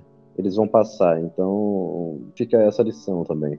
E é justamente aquilo que o Rafael falou, quando a gente e mesmo se tivesse a, a máquina do tempo a parar, aquele momento não ia ser igual. Porque daí tu já estendeu aquele momento, entendeu? Aquilo que o Rafael falou de comer o doce, é muito doce um atrás do outro, realmente vai perder o valor. Porque vai ter em excesso, então a pessoa vai perder o, o, valor daquilo ali. Então, realmente, os momentos são especiais, a gente se sente bem em alguns determinados momentos, justamente porque são momentos episódicos, são momentos específicos que que trazem o bem-estar pra gente, né? Então, se a gente tivesse uma máquina do tempo, né? O episódio tenta passar isso, né? Se a gente tivesse uma máquina do tempo e parasse naquele momento é, incrível que a gente tá vivendo, não ia ser a mesma coisa. Justamente porque tu estendeu algo que não deveria ser estendido.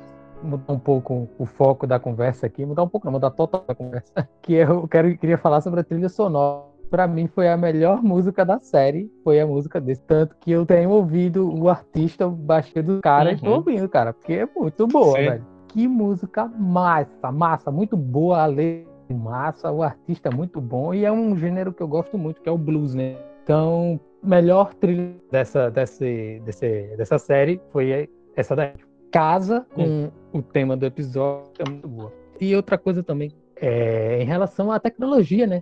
tá lá um negócio que, que para o tempo jogado no meio de um lago, de um rio, eu não sei se é ali, um lago é o mar, não sei exatamente. Está lá jogado, mesmo contexto do, do outro episódio. Uma bola que faz a transposição jogada no meio do lugar. Então, percebe-se uma certa constância ali. Alguém descarta tecnologia obsoleta nesse. Os caras não estão nem aí para nada, simplesmente pô, só, isso aqui não sei o que é que faz, ou de repente uma coisa, às vezes, é, usou aquilo, sentiu que deu muita merda na vida dele, e aí outra pessoa veio e usa, e aí quantas pessoas já não passaram por isso? E viram que realmente não é bom e se, se livram daquela, mas não quebram ela, não destroem ela, simplesmente se livram, né? É, isso aí me, faz, me fez pensar, me fez refletir. É uma das é. coisas que a série, infelizmente, deixa aí a desejar, é, do meu ponto é de vista, né? talvez seja essas tanto a bola lá, né, que muda de corpo e tanto esse equipamento seja que tenha vindo de um outro universo paralelo ali. Como a casa sumiu lá, a casa e a mãe da menina sumiu, pode ser que essas coisas sumiram do outro universo e foram parar aleatoriamente nesse universo. E aí ficou jogado no mar, ficou jogado é, na floresta. Pode entendeu? ser, pode ser. Igual o episódio tratou, né, que ele aparece do, do nada, né? É, que não é o episódio, vai aparecer a casa caindo assim do nada, não tem? Ou é puro descaso, entendeu? Porque às vezes. Que é o que eu acho que é. É, eu acho que é puro descaso, porque às vezes eles não têm consciência do que aquilo faz e descartam mesmo assim. E para dizer que a gente não está viajando, a gente tem exemplos disso na história. O acidente com o Césio em Goiás, aquele acidente radioativo, foi exatamente por isso. Foi descartado algo radioativo e várias pessoas morreram por conta daquilo. Infelizmente, eles não voltaram no tempo, ou pararam no tempo, eles faleceram por conta de radiação. Então, eu acho que também pode ser puro descaso, porque mesmo uma empresa extremamente futurista comete, comete erros, né? Uhum. É, pode ser também. Ou pode ser simbólico, cara. Quantas vezes você não tá seguindo a sua vida ali, um certo padrão, e de repente acontece uma coisa que obriga você a mudar tudo, que te dá toda uma nova perspectiva, que te faz mudar tudo ali que tá acontecendo de uma maneira que você não tinha como prever e não teve como entender só tem que reagir e pronto, e modificar. E também faz um sentido também, de, de aquelas que aparecem na série, elas serem interpretadas como acontecimentos chave da nossa vida, né? Até de retroceder em certas atitudes né, na nossa vida. Como um ponto de partida de, de mudança, né? Como se fosse um gatilho, né? A partir daquele momento Isso. ali, mudou para acontecer, desencadear esses outros acontecimentos, sim. Excelente Isso. reflexão também novamente eu tenho que incorrer na mesma crítica que eu fiz ali. Imagina, porra, no lugar dela, eu encontro uma coisa que para no tempo. Namorar, cara, porra. Não, Ela é uma adolescente, não, né, cara? É isso que eu ia falar, uma adolescente, só esperava o quê? É adolescente, ela é imatura, ela tá com hormônio, né? Porra, cara. Suspensão de descrença, cara, eu vou falar nisso. Não, beleza. Na adolescência faria a mesma coisa, ou até pior. Eu aceitei. Tudo que ela passa, eu deixo ali bota a minha suspensão da descrença, eu entro no episódio da série ali, mas que tudo que tá ali é possível de acontecer e todo mundo sabe que é possível acontecer. Parece que as pessoas sabem que aquela cidade visita e coisas estranhas acontecem. Então, porque é uma bola que troca de corpo e simplesmente montam. É uma maquinazinha jogada no mar para o tempo e simplesmente eu vou lá, consigo mudar ali para deixo ela jogada em algum lugar e não trata aquilo com real importância. Parece que é comum. Vou entender Mas... isso pra mim, que aquelas coisas são comuns de acontecer. Mas a, a, bola, né? Só falando da bola que muda de corpo lá, quem desmontou não sabia que acontecia aquilo ali. Eles só encontraram o garoto de maado lá dentro. Daí vamos tirar isso daqui, né? Eles não sabiam que aquilo ali era uma máquina de transposição de corpo. Mas, mas, mas eu entendo, eu entendo o que e tu também, falou aí. Voltando ali também, ó, o moleque tava lá dentro. Quando alguém entrou para pegar o moleque, devia ter trocado de corpo com ele, vocês não acham, não? É porque tem que entrar e ficar um pouco lá dentro, né? Talvez não tivesse entrado. não. Entrou metade do corpo da pessoa só e puxou o garoto, talvez, né? Dá pra interpretar assim. Hum, bom. Enfim, enfim. Mas eu ainda acho que tecnologia ali tá muito negligenciada. né? É, isso A é verdade. de ficção científica tá muito negligenciada. Não, mas peraí. Quando eles, eles, eles foram lá pra tirar o menino de dentro, o menino já não tava mais dentro do próprio corpo. Já tava dentro do robô. Ou seja, vamos supor que seria uma, uma certa alma que sai e, troca de corpo, ele já tava dentro do robô. E o robô, de certa forma, seria um corpo vazio, então não tem nada pra pra substituir, entendeu? Então, quando eles tiraram o menino de dentro da bola, era só um corpo vazio, seria o robô, um corpo sem nada, sabe? Então, mas quem entra teria um corpo vazio, no caso. É o que eu pensei. É, ia, ia trocar, na corpo verdade, vazio mais trocar. próximo seria o do menino. Porque quem, quem foi não foi buscar sozinho, ia trocar com a pessoa que tá próxima, né? Mas eu acho que é porque ele tem que entrar com o corpo inteiro e ficar lá dentro com o tempo. Entendeu? Não é só, só a pessoa botar a cabeça lá dentro Pode e ser. trocou de corpo, entendeu? Eu levo assim, né? É, beleza. Case, né? A gente tá querendo discutir coisas técnicas É, da não, é. máquina que Então, não vai rolar. Cada um vai interpretar de uma maneira, mas A intenção da série, a intenção da ficção científica não é a ficção científica em si, é a reflexão que aqueles acontecimentos ocorrem na pessoa, né? Então, realmente isso aí é muito técnico ali, né? Muito, depende muito de quem criou aquela história para explicar. Mas realmente isso não precisa de uma explicação para a gente ter a nossa reflexão, não, né? não, realmente. Não, não precisa. Era mais uma coisa técnica. Mas o Pedro Sim, sim. parada- é, o que troca? Será que é a alma? Isso daí é muito interessante, cara. A alma é algo complexo, é. O que, que seria a alma, né? O que, que é a mente humana, né? Pra psicologia, é a psique é a alma. Sim, sim. Como psique Bem, vem de alma, né? Pergunta, tem que Significa perguntar alma. Chan, tem que perguntar pro Chan, cara. Ele é um cara mais religioso, talvez ele explique melhor pra gente. claro, claro. Faz todo sentido. mas, é- mas isso é algo complexo, cara. Até porque existe a teoria da mente, né? Como é que a gente vai explicar a mente se a mente não é algo tangível? Tu não consegue pegar a mente como tu pega o cérebro, por exemplo. Tá, o cérebro e a mente, mas o cérebro e a mente são coisas distintas. Tu precisa de um para o outro funcionar. É, é complexo, assim, não tem uma explicação é, coerente sobre o que é a mente ou sobre o que é a alma, assim. A, a Sim, mente ela ainda sim. é uma teoria, entende? Porque ela não pode ser provada fisicamente, né? A mente consegue provar que tem um cérebro que funciona Uhum. com alguma coisa, né? Com uma energia, com troca de química ali. Mas o que que é a mente em si ainda não tem uma algo que explique, né? Sim, sim. One day, many years from now, you'll wonder if this really happened. Or if it was a dream. Vamos falar do episódio 4. É... O nome desse episódio é Eco Esfera. E esse é um dos episódios que eu mais gostei, assim. Os episódios assim, que mais me tocaram foram realmente esse, o 4, e o último episódio, né? Que a gente vai falar mais pra frente. Mas esse me tocou justamente porque fala da, da finitude da vida, né? Também existe uma outra máquina lá, esse eles sabiam, né? O significado da máquina, o que, que a máquina fazia. Mas estava abandonado também, né? De certa forma. Que quando tu falava dentro da máquina, tu conseguia ouvir quantas décadas tu ainda ia viver, né? Esse episódio é muito legal porque fala isso, ele trata muitas coisas complexas assim sobre sobre o nosso dia a dia e sobre como a vida humana é, é, de certa forma pequena diante do, do universo que nós temos. Qual foram as, as conclusões que vocês tiraram desse episódio? Cara, esse episódio é um dos melhores ali da série. É, e ele até me mostra uma coisa, que nem eles, os criadores, né, as pessoas do loop, levando em consideração que as máquinas, todas, toda aquela tecnologia é criada no loop, isso me dá, me mostra uma coisa, nem não sabe o que, estão fazendo ali. Simplesmente eles vão, vão criando as coisas e vê o que, que vai acontecendo e quando aquilo não é possível de se utilizar, eu entendo assim, é descartado. Espera ali com um projeto de alguém, o cara viu que faz um eco, mas e aí, o que, que é isso aqui? Não entendeu? Bom, descartou. E é abordado ali também, né? Falando desse fato da, eles não entenderem o que eles estão fazendo do loop, é, que me mostra uma coisa. O avô até tinha uma relação interessante ali com as crianças, a relação dele com o mais novinho ali. O menino sofre horrores, né? Quando o velho vai embora, né? Ah, de certa forma, eu acho que é a minha visão, né? O que, o que eu tirei foi o que o Chan falou, pra gente ver quão pequena é a nossa vida em comparação ao universo. O, era acho que é Russ, né? o, o criador do, do Luca, que é o, é o senhor que falece no, no episódio, independente do que você faz, você ninguém é maior do que o tempo, né? Todo mundo é suscetível ao tempo. A gente vai envelhecer e vai morrer, não tem não tem como. Independente do seu legado, mas eu acho que a única coisa que fica, né, é o legado. No caso, o legado dele vai ficar, porque ele é o criador do, do loop, o criador de tudo que se passa ao redor da série.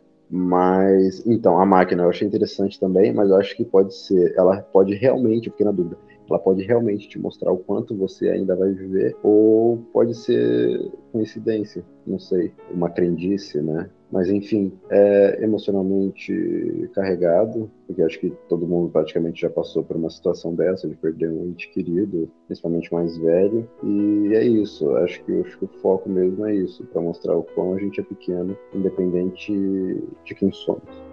Pra mim, esse episódio ele fala mais realmente uma carga mais emocional ali. Ele não tem tanto a ver com a máquina, assim, com a relação a, da máquina, mas com a relação ali da, da fragilidade da vida, né? No final da vida, a gente geralmente vai ser dependente. Vamos ficar completamente vulneráveis assim, onde eu trabalho lá, muitas vezes vão um idoso, né? Uma clínica, um hospital, a maioria dos pacientes lá são idosos. E o que eu escuto sempre, sempre, sempre é: você nasce criança, fica adulto e depois você volta a ser criança de novo. É, é bem isso, é bem isso. É um bebê. Eles mesmos dizem isso, né, cara? E é interessante você se imaginar, né, nessa, nessa perspectiva. Eu, eu me peguei imaginando isso. Caramba, como será minha, minha velhice ali, o meu fim, se eu viver até a velhice ali? É, a gente vai ficar vulnerável, cara. A gente é vulnerável o tempo inteiro e a gente dificilmente para para pensar nisso, né? Na fragilidade ali da nossa vida, do nosso corpo, de tudo ao nosso redor, né? O quanto é importante a gente estar perto ali de quem nós temos um, um laço emocional ali, coerente, é, de amizade, de, de mesmo, né? Beneficiando um ao outro, o quanto isso é legal, o quanto esses momentos são importantes, o quanto essas pessoas também podem fazer diferença ali no fim da nossa vida. Mas, fatalmente, o fim vai ser esse, cara. Frágil e dependente. Até falando da frase né, que, eu, que eu abri o podcast aqui, né? Eu falei que a vida pode passar no piscar de olhos, né? E isso é a frase que ele repete. Ele repete algumas coisas, algumas vezes assim, né? Em alguns episódios tem essa repetição. Que alguém pergunta, ah, não sei quanto tempo atrás aconteceu isso. Daí alguém pergunta pra ele, parece que faz muito tempo. Daí ele responde, um piscar de olhos. E, cara, às vezes a vida é isso mesmo, cara. Se a gente não se atentar ao nosso dia a dia e e as coisas ao nosso redor, a vida simplesmente passa e a gente não percebeu ela passando. Até que o Alice falou, né, ele tem uma relação boa com o Neto, talvez ele, tava, ele esteja tentando compensar a relação que ele não teve com o filho dele, né? E no, no final da vida ele tentou ficar mais tempo com o neto, tentar aproveitar mais aquela essa conexão mesmo, né, emocional e social que nós temos como pessoas queridas, né? E cara, uma das melhores partes da, da série é o diálogo que ele tem com o neto dele, que ele fala que ele tá doente, que ele vai morrer e que o Neto questiona se ele vai para algum outro lugar. E ele fala que não tem, não tem por que existir em outro lugar. E fica questionando até que ele fala: não, não, não adianta ter essa discussão aqui. Então, é difícil realmente, é difícil pra, pra gente aceitar né, a perda de alguém querido. Por, e por precisarmos de justificativa, a gente acaba criando essa, essa noção, talvez, de vida após a morte, né? Ou algo parecido assim. Pra gente tentar achar algum significado nisso. Mas o fato é que não há razão para que exista a vida após a morte, né? Não há como provar, né? Que existe isso após a morte. E a morte faz parte da vida. E depois que morremos, simplesmente se deixamos de existir, né? É isso que o, ele, ele quis passar na conversa com, com o neto dele ali, né? E tá tudo bem. A gente morre, deixa de existir e é isso, né? E tá tudo bem. Essa é a lição que ele tenta passar pro neto, né? Mas mesmo que a gente saiba disso, e a gente vai se sentir, se sente mal, né? Por perder alguém que a gente ama, né? É aquela coisa, né? A morte iguala a todos nós independente do que a gente conquiste, é, morreu, acabou, cara. Realmente a dor vai ficar mais ali para quem, quem fica, né? Que vai ser uma ruptura completa de uma só vez. E realmente eu acredito que ninguém tenha o preparo de lidar com isso de uma só vez. Então é uma carga emocional ali difícil de ser processada. Ele tentou ali aliviar, como um bom avô que ele foi no fim, pelo menos, da vida, né? Tentou se redimir, se arrependeu pelo que, que deu a entender de muitas coisas que ele fez, mas com a consciência de que já tá feito. Sim, sim, com certeza. É. E é por isso que esse episódio, assim, para mim é um dos melhores, porque traz essa reflexão, né? Essa reflexão que cabe muito no nosso dia a dia, né? Da gente pensar sobre as pessoas que a gente ama e tentar aproveitar realmente o que ele tentou fazer com o Neto, né? Aproveitar o tempo dele aqui com, com a pessoa que ele amava, né? E aproveitar esses momentos, assim. Porque depois que ele partir, depois que ele, ele morrer, não vai ter mais nada, né? Então, por isso que esse episódio me chamou tanta atenção, assim, que é algo que eu já tinha, né, que eu sempre reflito, né, até pelo fato de eu ser ateu, de realmente aproveitar aqui, porque a nossa vida ela é finita e é muito insignificante perante o universo, mas a gente ainda consegue aproveitar ela aqui e ter momentos muito bons aqui com pessoas que a gente que a gente ama. É, Cara, é interessante como esse episódio que com o episódio anterior. Na verdade, os três, eles, né? Primeiro episódio ele lida com o tempo, né? O terceiro episódio lida também com o tempo, enquanto um viaja no tempo, o outro para o tempo. Agora é, fala também sobre o tempo. Só que aí é o tempo que acabou. O, o episódio anterior, a pessoa conseguiu por possível o tempo que ela tinha ali de prazer, até o êxtase. Esse não, ele não tem mais tempo, ele acabou. Ele só tem que viver aquele resto, aproveitar ao máximo e para ele ali acabou, né? Então ele realmente vai tentar aproveitar o máximo possível o tempo que é curto. Tem um paralelo bem interessante, né? Como o tempo ele é estendido ao infinito e o tempo é curtíssimo. Bem interessante. Acabei de ter esse link. Mas, cara, assim, independente da crença ou da descrença da pessoa, quando você morre, essa realidade aqui, para você, acabou. Independente de você acreditar em vida pós-morte, etc., essa realidade aqui, essa sua pessoa, essa sua família aqui, acabou, cara. Eu acredito que, que seja assim. Eu não acredito que tenha uma religião que.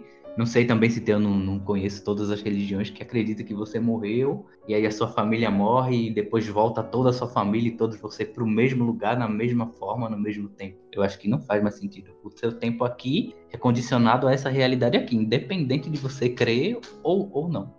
A mes- eu acho que não existe nenhuma religião que o cara morre e vai viver a mesma. Mas o espiritismo você reencarna. Então a morte não existe. Você morre e você volta. E vai voltar a ser ser humano novamente. Mas não, como o mesmo humano com a mesma vida. Aquela vida é única, aquele Não, tempo é você único. aquela- continua sendo humano, você não vai ser a mesma pessoa. Mas você é humano também. Isso. E Mas a pessoa encarna na. Terra. É, segundo essa crença é. Mas não como a me- a mesma pessoa, a mesma família, Infelizmente não acaba, né? Porque é possível para eles, é, da religião deles, acessar as vidas tão tá ali. É como se fosse um backup constante. Faz um backup e entra com esse backup na próxima capa.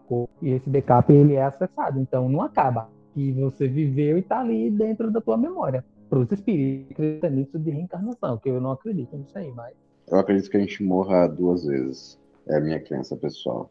Por exemplo, a gente morre a primeira vez fisicamente, quando a gente deixa de respirar, e a segunda vez quando falam o nosso nome pela última vez, quando você é totalmente esquecido do planeta. Então, eu acho que uma pessoa se torna imortal quando ela tem um feito tão grande que, mesmo milhares de anos depois da morte dela, vão continuar falando o nome dela. Então, essa pessoa, de certa forma, é imortal. E a partir do momento em que falam o seu nome pela última vez, que ninguém mais lembra de você, aí você está realmente morto. É porque a sua memória já foi esquecida. Isso não tem nada a ver com espiritismo, com crença, isso é, é fato, entendeu? Por exemplo, uma pessoa comum, que não realizou nenhum grande feito, quando a família dela inteira se for, e os descendentes dela às vezes não vão lembrar que ela existiu, ela vai ter sumido. Agora, uma pessoa que realizou um grande feito, pode ser benéfico ou maléfico, ela vai ser lembrada, entendeu? Vão lembrar para sempre do Gandhi, provavelmente.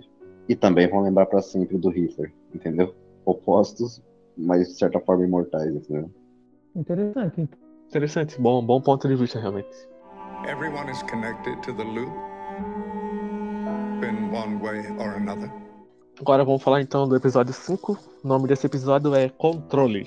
Esse episódio ele é, ele é interessante também. Pra mim ele fala muito de, de relação de poder, assim, né? Sobre a pessoa, sobre as coisas que acontecem ao redor, assim. Sobre como a gente não consegue controlar tudo. Mas a gente tenta controlar algumas coisas que a gente não tem como controlar. Mas algumas coisas que a gente pode controlar, a gente acaba deixando relapso sobre aquilo, entendeu? Como lá na, na relação né, dele lá com, com a filha, com a, com a esposa dele, né? Ele tenta controlar ali ao redor dele, né? Das pessoas que. Ele tenta proteger a casa, né? Que ele compra o robô lá e ele tenta proteger a casa. Então, talvez aquilo ali fosse algo que ele não pudesse controlar, né? Invadir a casa dele ou proteger realmente a família dele como ele queria. Mas outra coisa que ele podia controlar era a relação com a esposa, que estava começando a ficar gasta e ele estava não estava dando muita importância. Então eu enxerguei desse lado, assim, fala muito de, de controle pra gente dar mais importância para algo que tá mais perto da gente e algo que a gente possa ter algum certo controle e atitudes que possam mudar e não dar tanta importância para aquilo que talvez seja muito complexo e a gente não consiga ter uma ação sobre aquilo realmente. Qual foi a visão de vocês? Cara, vale ressaltar também que o motivo de, de, que ele criou toda essa super proteção, essa, em certo ponto, paranoia ali, nem dormia mais, negligenciava tudo, o trabalho, é, as finanças e tudo, não, não fazia sentido. Ele achou que tinha um invasor, mas na verdade não era o invasor, era o irmão da menina. Era o filho dele, né? Que tava indo lá. É, filho dele, isso, era o irmão da menina, né? Filho dele. é. Ele não tinha como ele, ele entender e tal, mas é meio, meio que simbólico ali, né? Ele criou toda uma paranoia em cima de uma coisa que não existia e acabou ali afetando todos ao redor dele que se importava com ele e até chegar nele mesmo, né? Chegando primeiramente nele mesmo, mas ele só veio perceber ali, entre aspas, quando a situação já tinha já estava completamente absurda. E quantas vezes não acontece isso na vida da gente se a gente negligenciar, né? A gente se preocupa com uma coisa que quando a gente descobre, ah, cara, era só uma paranoia, eu fiz uma tempestade ali no copo d'água, negligenciei um monte de coisa, entrei num, numa pressão ali, num estresse que era, era, desnecessário. E a gente só vai entender isso depois com uma maior maturidade, com, com outras perspectivas mais para frente até na, na, casa dele, ele negligenciava a própria energia da casa. Vivia, vivia, falhando, já estava um tempão, pelo que mostra, e ele nunca consertava, né? E quando ele teve a oportunidade de concentrar, ele foi com uma outra paranoia lá. E é legal a relação de mostrar que ele é um técnico, né? Que consertava coisas de elétricas, mas a casa dele estava com problema de eletricidade, né? E, e, isso que a gente, a gente que pode colocar na relação disso, que às vezes a gente se importa tanto com a coisa externa que a gente não, não percebe aquilo interno a nós, né? É aquilo que realmente importa. É, a gente, às vezes a gente quer salvar o mundo, sendo que a gente não consegue salvar nem a nossa própria casa, né, de certa forma. Uhum. Acho que tá, é basicamente isso, acho que é exatamente o que você falou, Champ, o Rafael também disse. Eu acho que é isso, a gente tem que começar com o que está mais próximo da gente, com o que a gente realmente consegue é, fazer algo a respeito e é isso, eu, eu, me, eu me, vi, me vi de certa forma muito naquele episódio, porque eu também, às vezes, eu, eu me preocupo tanto com algo que não está sob meu controle que eu acabo esquecendo daquilo que está, daquilo que eu realmente posso fazer a diferença. Mas eu acho que isso é muito humano, assim. Eu acho que todos os episódios, né, eles deixam lições, né? Eu acho que a lição desse foi essa, assim. Eu acho que pra gente se concentrar no que está próximo, no que a gente realmente pode resolver, no que a gente realmente pode fazer uma diferença e deixar que com o tempo o restante das coisas que nós não temos poder de, de resolver se resolvam, sabe? Sim, sim, com certeza. E é isso, acho que a premissa do episódio é isso mesmo, é mostrar que a gente nem sempre consegue controlar tudo e nem pode conseguir consertar tudo. Mas outras coisas dependem apenas é, das nossas atitudes. E a partir delas, algumas coisas podem ser modificadas e ser muito melhores é, colocadas no nosso dia a dia, né? apenas com algumas atitudes simples, assim, como foi o caso lá que ele, ele arrumou a casa, ele chamou a esposa de volta, foi, foram pequenas atitudes ali, conversar com a esposa que mudou completamente a relação dele com ela, né? Isso ajudou muito, né, na vida dele e ajudou a família em si, né, no, no geral. Realmente, cara, é, é uma coisa que me chama atenção é que é o seguinte, né? Casa de ferreiro, espelho de pau, né? Porque o cara é técnico e a casa dele não funciona eletricidade, né? O cara é uhum. eletricista. Então já começa por aí a gente perceber como que é a relação dele, né? E eu também me levo a pensar que assim, a reação dele exagerada, ela já vem da perda do filho, né? E aí agora tem um invasor que pode levar a filha esposa, então o cara tá a flor da pele. Então eu acho que essa reação dele, ela vem também como consequência do episódio lá o, que afetou essa família diretamente, né? Eles não sabem que o filho dele tá no corpo do, do Jacob, então o cara tende a ser um pai agora super protetor, né? Achei legal você ter falado ali sobre a culpa, né? Ele se sentia culpado pelo filho que, que ele perdeu antes e tal. E isso gerou nele aquela espécie de paranoia. Faz, faz sentido, faz total sentido. Foi realmente isso. Ele tomou atitudes extremas porque ele se sentiu culpado por algo no passado que, na verdade, ele não podia evitar, né? Mas ele assumiu para ele aquilo e aquilo acabou se tornando ali em comportamentos completamente extremistas. Ele, ele, ele tomou a responsabilidade da coisa para ele. Ele entendeu que a culpa foi dele, ele negligenciou ali. Ele, e é o que a maioria das pessoas fazem também, né? Geralmente, a grande maioria não entende que as coisas ruins acontecem para os bons, acontecem para os maus. Então, é, bola para frente e é isso aí. Só que é difícil, né? Geralmente, o que acontece nas famílias é que de um filho, o casamento se desfaz. Não é sempre, mas eu achei que eles lidaram bem até levando em consideração a estrutura da família ali, né? Que a gente já viu que houve discussões, então já não era uma estrutura lá muito boa. E mesmo após a morte do filho ali, a internação do filho, eles conseguiram manter o casamento. Eu levo bastante em consideração. Eu achei bem interessante esse ponto. Apesar dele entrar em paranoia, né? Em querer defender a filha dele até com a própria vida, porque trabalhando sem dormir. E sem chegava e dormia e ia trabalhar, ele não ia durar muito tempo, né? Então, realmente o cara entra em paranoia ali, né? Sim, sim. Só um parênteses que o filho não tinha morrido, né? Na, na teoria estava internado ainda, tá em coma, né? Então, mas eu entendi o que tu falou realmente. E ele fica em coma até o final ou ele é declarado como morto? Não, acho que ele fica em coma até, até o final da série. No final da série, daí eles ficam. No último episódio, a gente vê ele, eles entrando numa, numa lanchonete lá com o corpo do Jacob. Daí, daí ele já contou tudo parece que ele vai volta, ele volta a morar, né? O filho deles, mas com o corpo do Jacob e com eles daí. Mas isso lá no último episódio só. E para você ver, né?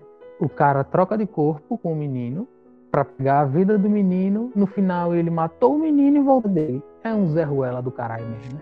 Daí, provavelmente ele foi impedido de trabalhar no loop, né? Porque ele não era o Jacob e tudo. Ficou, ele ficou com a vida normal dele, que era antes, com o corpo do Jacob daí. que bosta, né? É, que bosta, que merda. Nada Mas muito diferente da vida real, né? Na vida real, geralmente os caras mais inseguros e honestos sempre se ferram. É verdade, é. Mas só que ali os dois se ferraram, né? O outro se ferrou mais ainda, né? No último episódio, putz, a gente vai chegar no último episódio ainda. Vamos partir pro episódio 6, então. What do you do? When someone says something's impossible, I prove it's possible. Agora, então, falando do, do episódio 6, o nome desse episódio é Paralelo. A gente já discutiu né, um pouco antes sobre esse episódio. Eu gostaria que o Rafael começasse falando, que parece que foi um episódio que tocou mais ele, assim. Foi um dos episódios que ele mais, mais gostou. Qual foram as tuas reflexões, Rafael?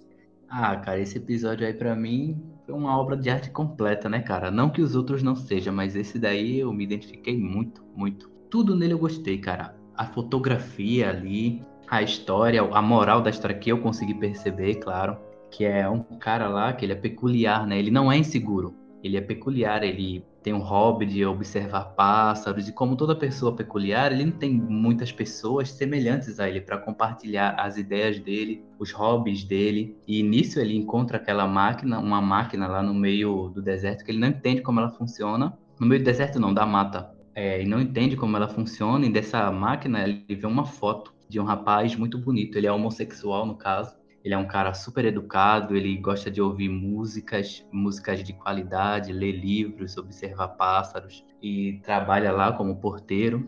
E nisso ele ele pede para aquela menina japonesa lá que para o tempo para consertar a máquina. Quando ela conserta essa máquina, ah, detalhe, ele não se envolve com nenhuma pessoa, porque ele não se identifica com nenhuma pessoa. Ele é uma pessoa muito exigente, ele só quer se envolver com uma pessoa de acordo com as projeções que ele tem.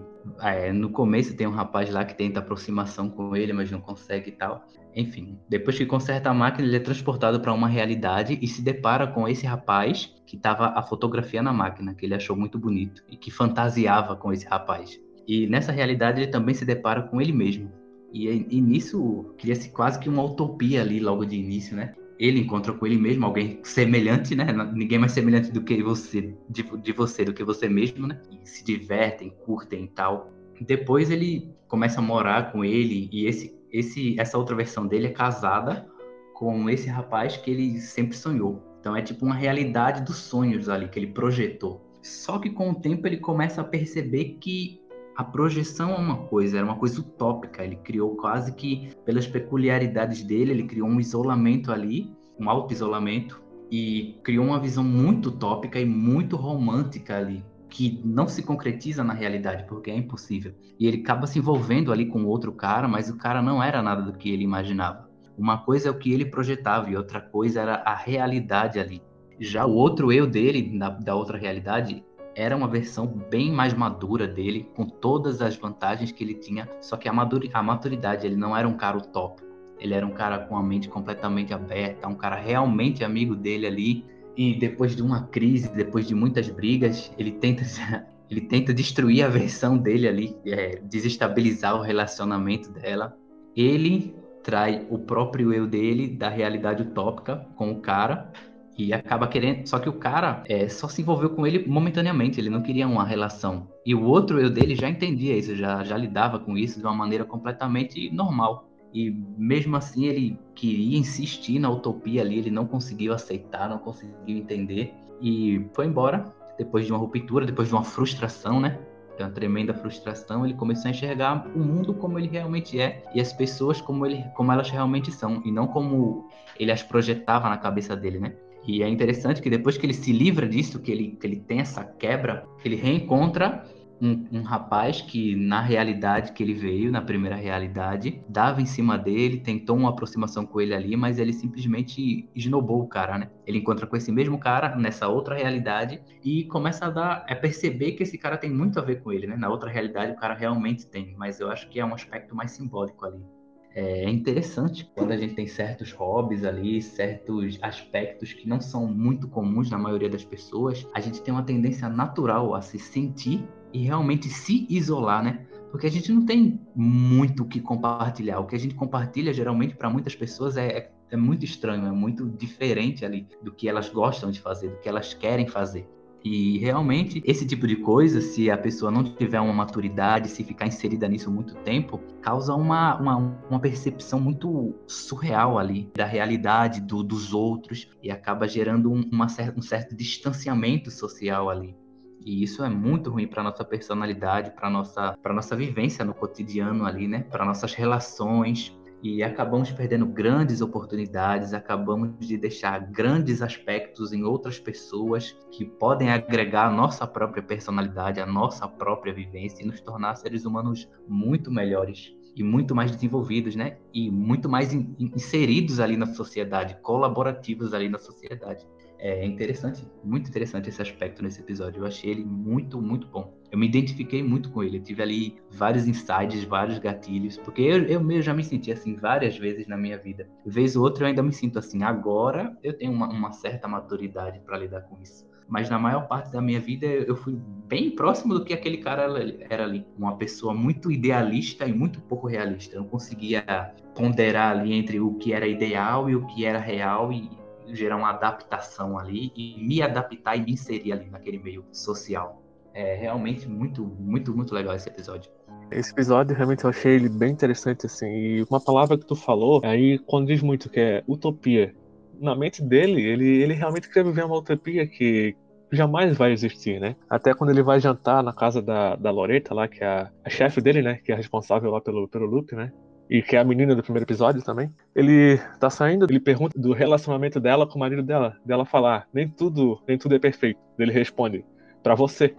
Porque ele, ele focava em ter algo perfeito e a perfeição, ela não existe. Nada é perfeito. E ele idealizava nesse, nesse cara da foto alguém perfeito mesmo.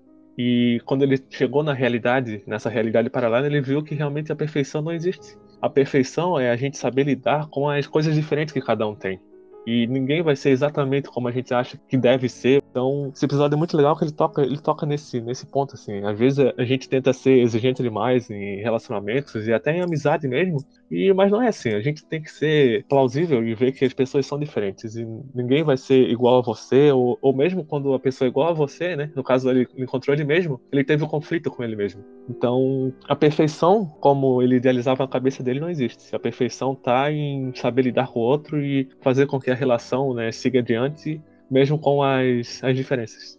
Eu, de certa forma, também vi isso e depois que acabou o episódio, eu fiquei refletindo nisso. Eu acho que quando a gente cria muita expectativa sobre algo, a, gente sempre se decepciona. Então, como ele, era muito exigente e quando ele dava foto do rapaz, ele criava uma expectativa em cima daquilo, como seria a vida dele com ele.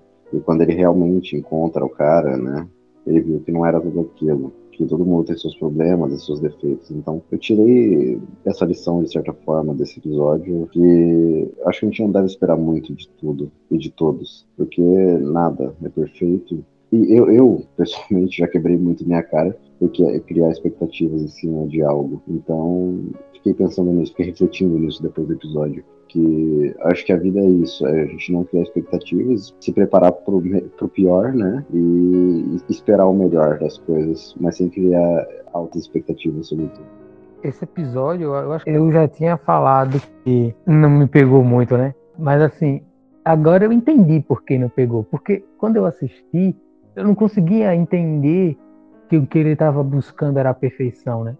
Para mim, ele ele era só um cara esquisito que era muito exigente ali na, na, nas coisas que ele fazia. Para mim, ele se achava fodão, o melhorzão da, da parada toda, né? Na minha visão que eu tive dele ali. Então, ele realmente foi um personagem que eu é que eu não gostei dele, mas ele não me cativou, ele não me ganhou aquele cara ali. Eu não consegui acompanhar a história com uma visão otimista para ele, assim, né? Como eu encarei os outros, por exemplo. E tem mais uma coisa também que me pegou, que é essa visão tua, Rafael, que você fala que você não conseguia se encaixar ali, né, por causa do, do seu perfeccionismo, querer as coisas perfeitas, sua peculiaridade, e você até talvez se fechar ali, ficar mais de boa, mais tranquilo, esperando, e você não conseguia ser com a sua maturidade, você consegue lidar mais com o realismo e entender e aceitar que as coisas não vão do jeito que você quer. E por isso esse episódio já comigo não mexeu, cara, porque eu não tenho linha psicológica que vocês, vocês, mas você especificamente, Rafael, possui de idealizar demais as coisas. Eu geralmente fui criado assim, né, pelos meus pais. A minha mãe é muito assim. Ela já me ensinou desde cedo, ó. Você vai morrer, todo mundo vai morrer, e é isso aí, beleza? Minha mãe me puxava no canto e falava de sexo com maturidade para mim, de morte com maturidade. Ela tratava tudo com muito realismo.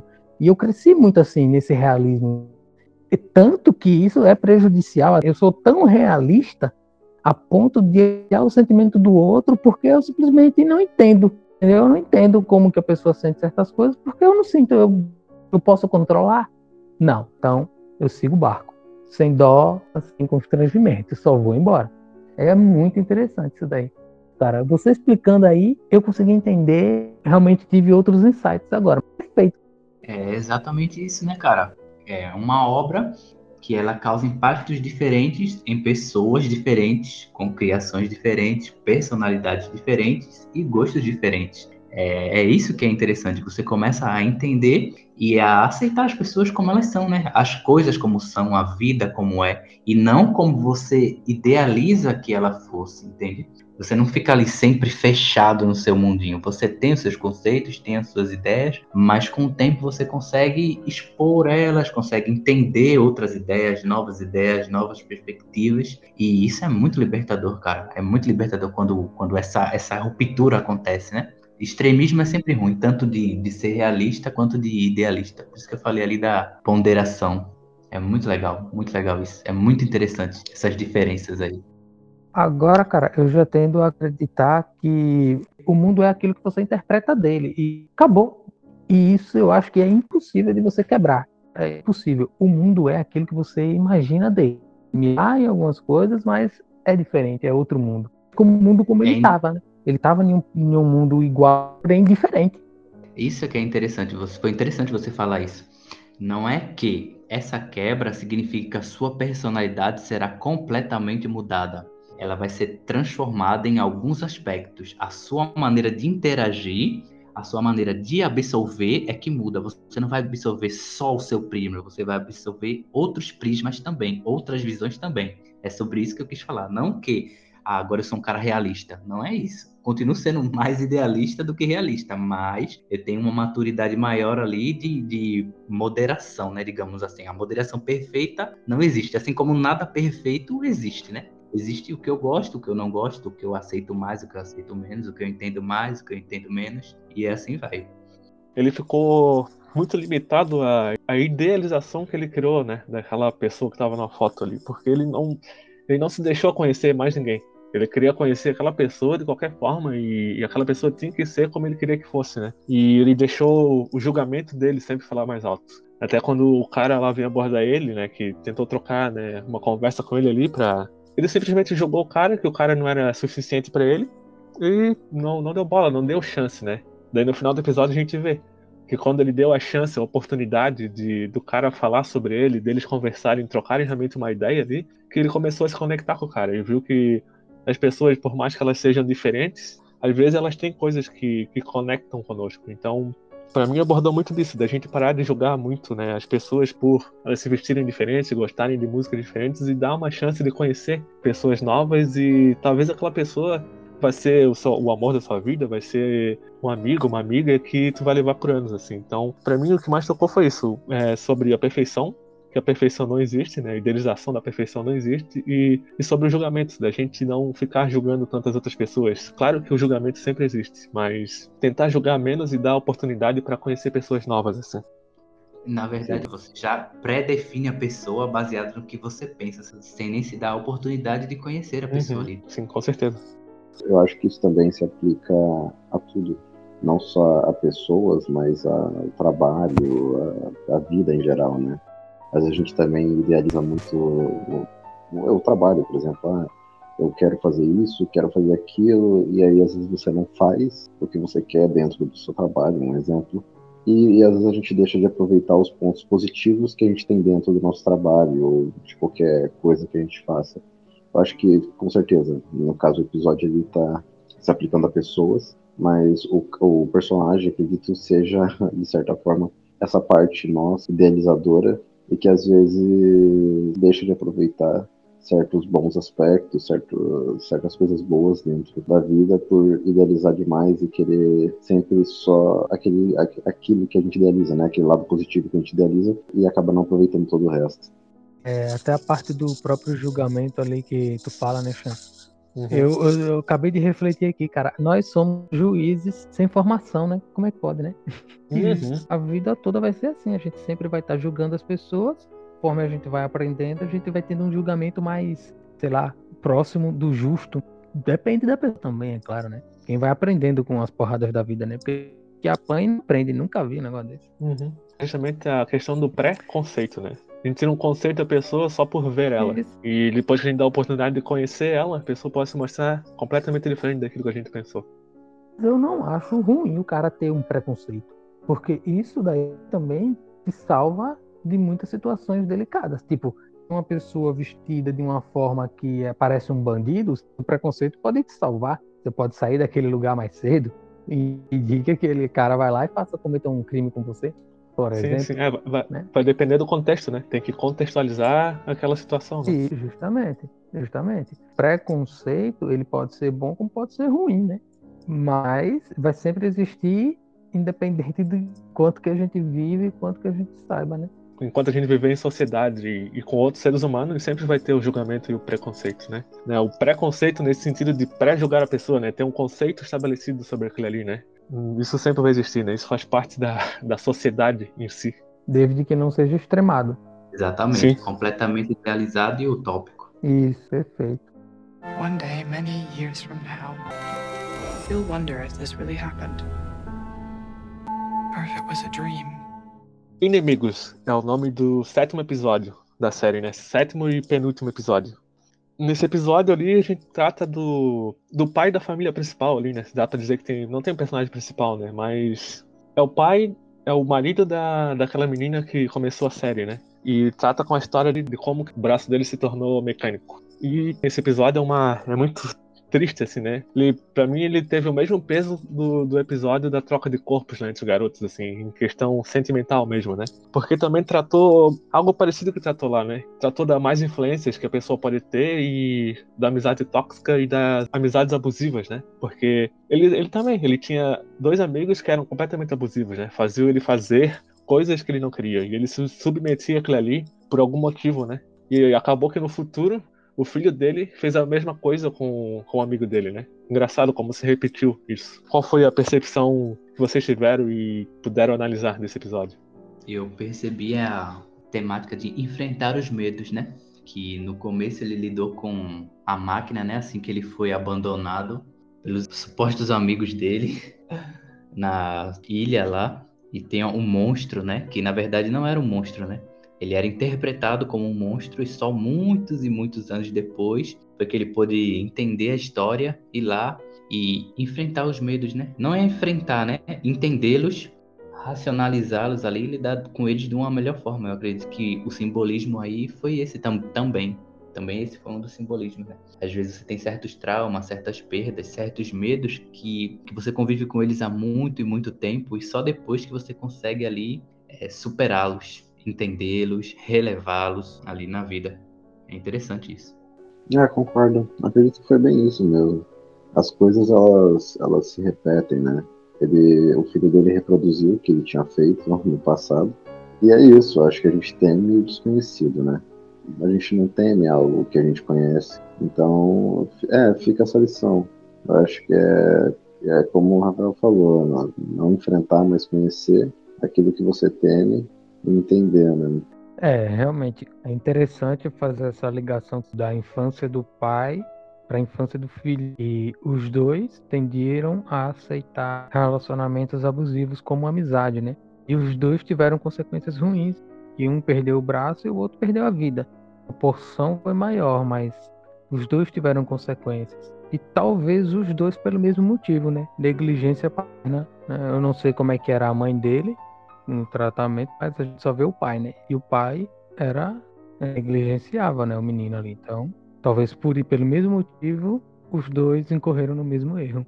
Interessante fazer esse paralelo. E realmente a máquina, agora eu quero abordar um pouco a tecnologia ali. Porra, cara, criou uma inteligência artificial humana praticamente, né? Pensava, sentia ali, né?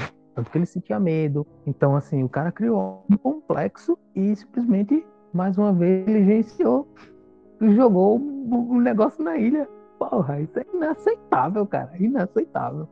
Mas, é, tirando esse, essa parte da tecnologia negligenciada, esse episódio realmente ele foi um dos que mexeram comigo ali, nessa, por causa da relação paterna ali, né? Do pai, do, do filho e tal. E como que isso se desenrola. Me fez pensar em como eu sou como pai e quais as consequências disso, qual o impacto disso na personalidade dos meus filhos quando eles crescerem, né?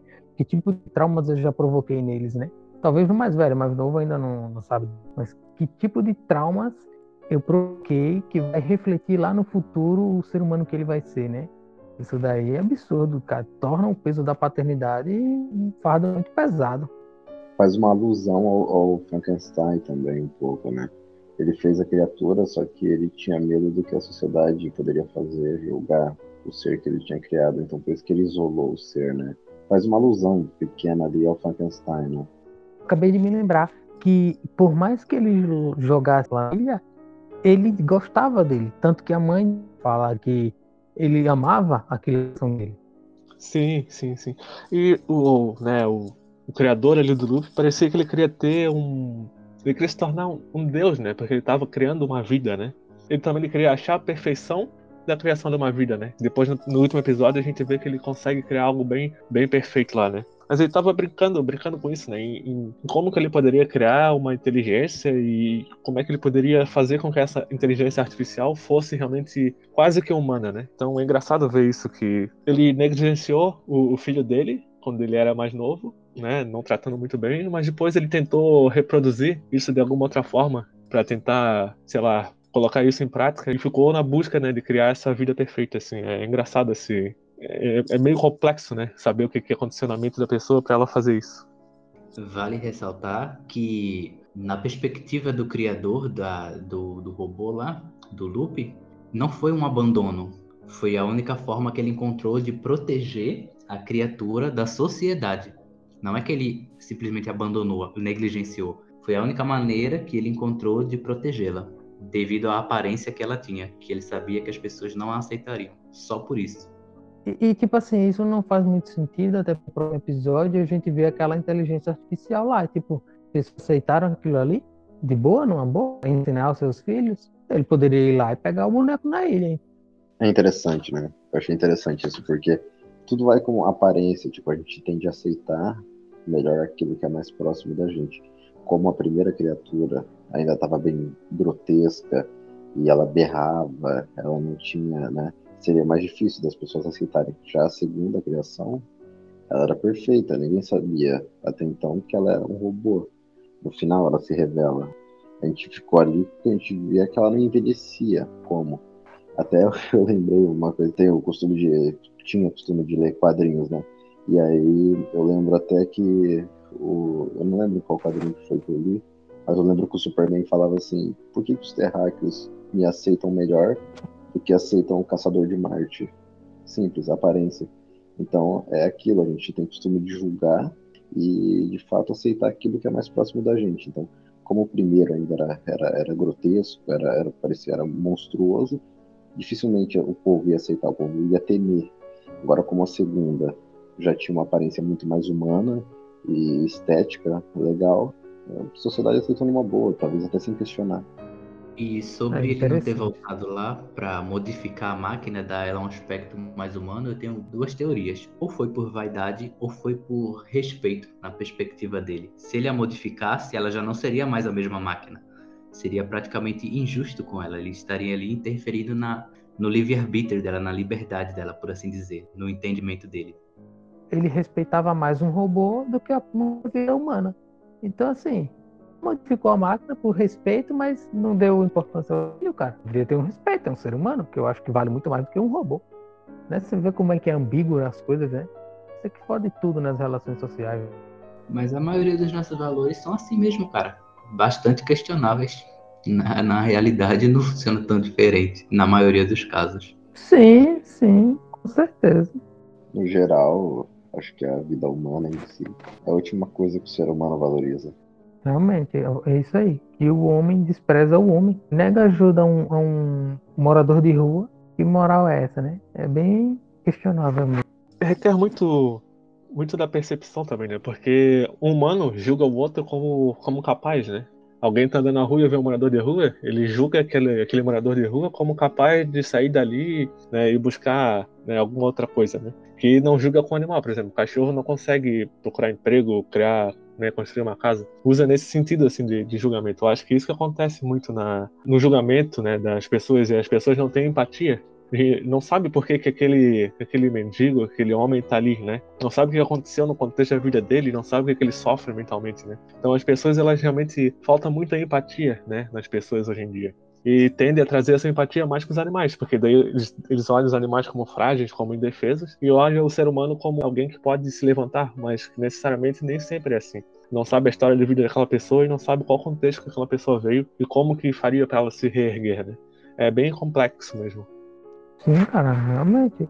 É, é, a gente olha para o ser humano e não se põe no lugar dele. Não tem empatia. E julga como realmente uma pessoa capaz, que tá ali porque quer preguiçoso, ou porque é desleixado, ou qualquer coisa que a gente tem preconceito, né, um pré-julgamento.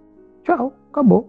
É isso daí. Eu ajudo um, um ser inferior, totalmente inferior, que é o animal, mas não ajudo um ser igual a mim.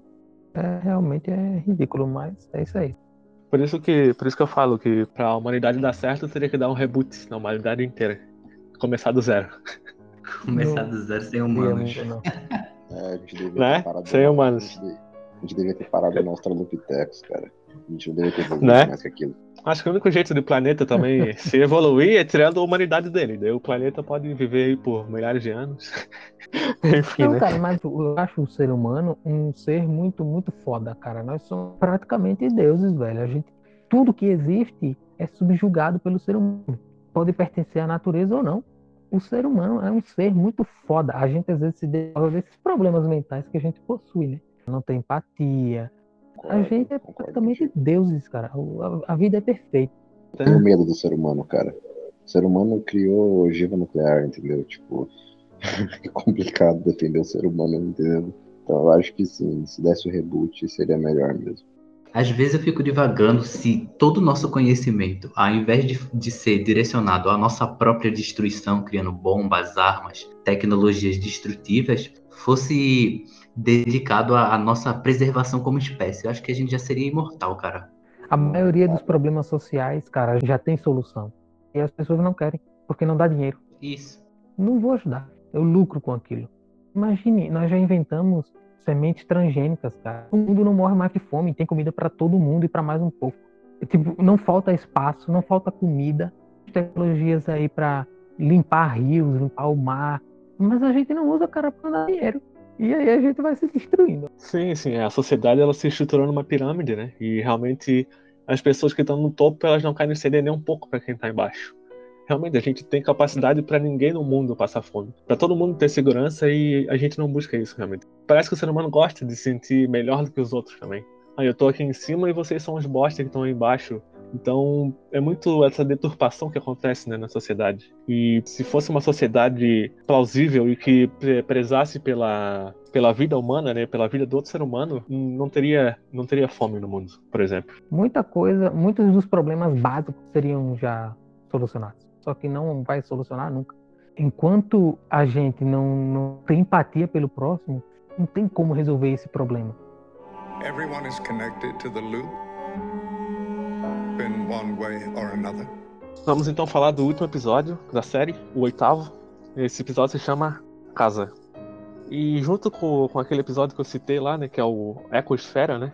Esse também aborda muito sobre sobre a nossa vida e sobre a nossa existência, assim, né? E esse também, ele relembra um pouco do, do episódio da, da troca de corpos ali, né? Porque é quando o irmão descobre que o irmão dele tá, tá na máquina, né? E ele vai atrás para ficar com, com o irmão dele ali na, na floresta e tentar encontrar a mãe dele para tentar uma solução. E, cara, uma coisa realmente que tem que chamar minha atenção é a direção desse episódio, porque ele conseguiu dar sentimento para um robô que não tinha nariz, boca, ele só tinha olho e só tinha o, o gesticulado, assim, né? Do, do corpo corpo dele. Caramba, tu consegue se colocar no lugar, né? A gente tava falando da empatia, né, no episódio anterior. A gente consegue colocar no lugar do, do robô e, caramba, que, que, sentimento ruim que dá em saber que o, que o garoto tá ali naquele robô, né? E não pode fazer nada. E tá o irmão dele ali tentando ajudar ele de alguma forma. E quando o robô quebra, né, na briga com outro robô que veio atacar o irmão dele, e ele deixa de funcionar, cara, é um eu senti um peso emocional muito grande ali, por saber que era uma pessoa ali dentro e que o garoto simplesmente morreu, né? Ali naquela, naquele momento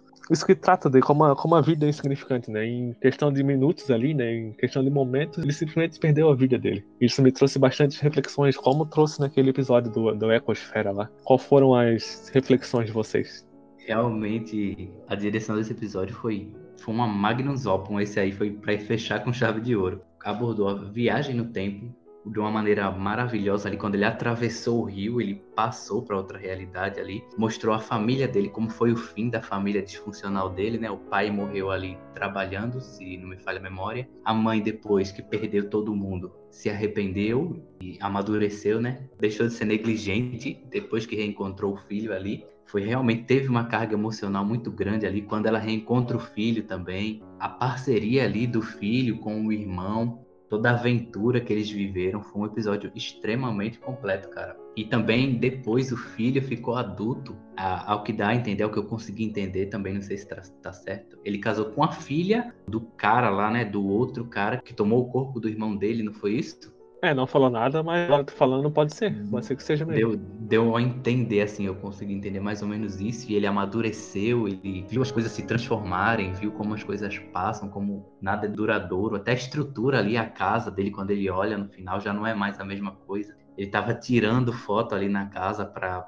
rememorar, né? Porque vai ficar só na lembrança realmente ali. Foi realmente um episódio muito bonito. Foi um encerramento ali muito bonito fez as pazes com o passado ali, né? Quando ele reencontrou a mãe dele, a mãe dele explicou tudo a ele, admitiu, reconheceu os erros. Foi muito legal. Acho interessante, complexo, mas interessante esse episódio. Essa parte que você falou agora, né?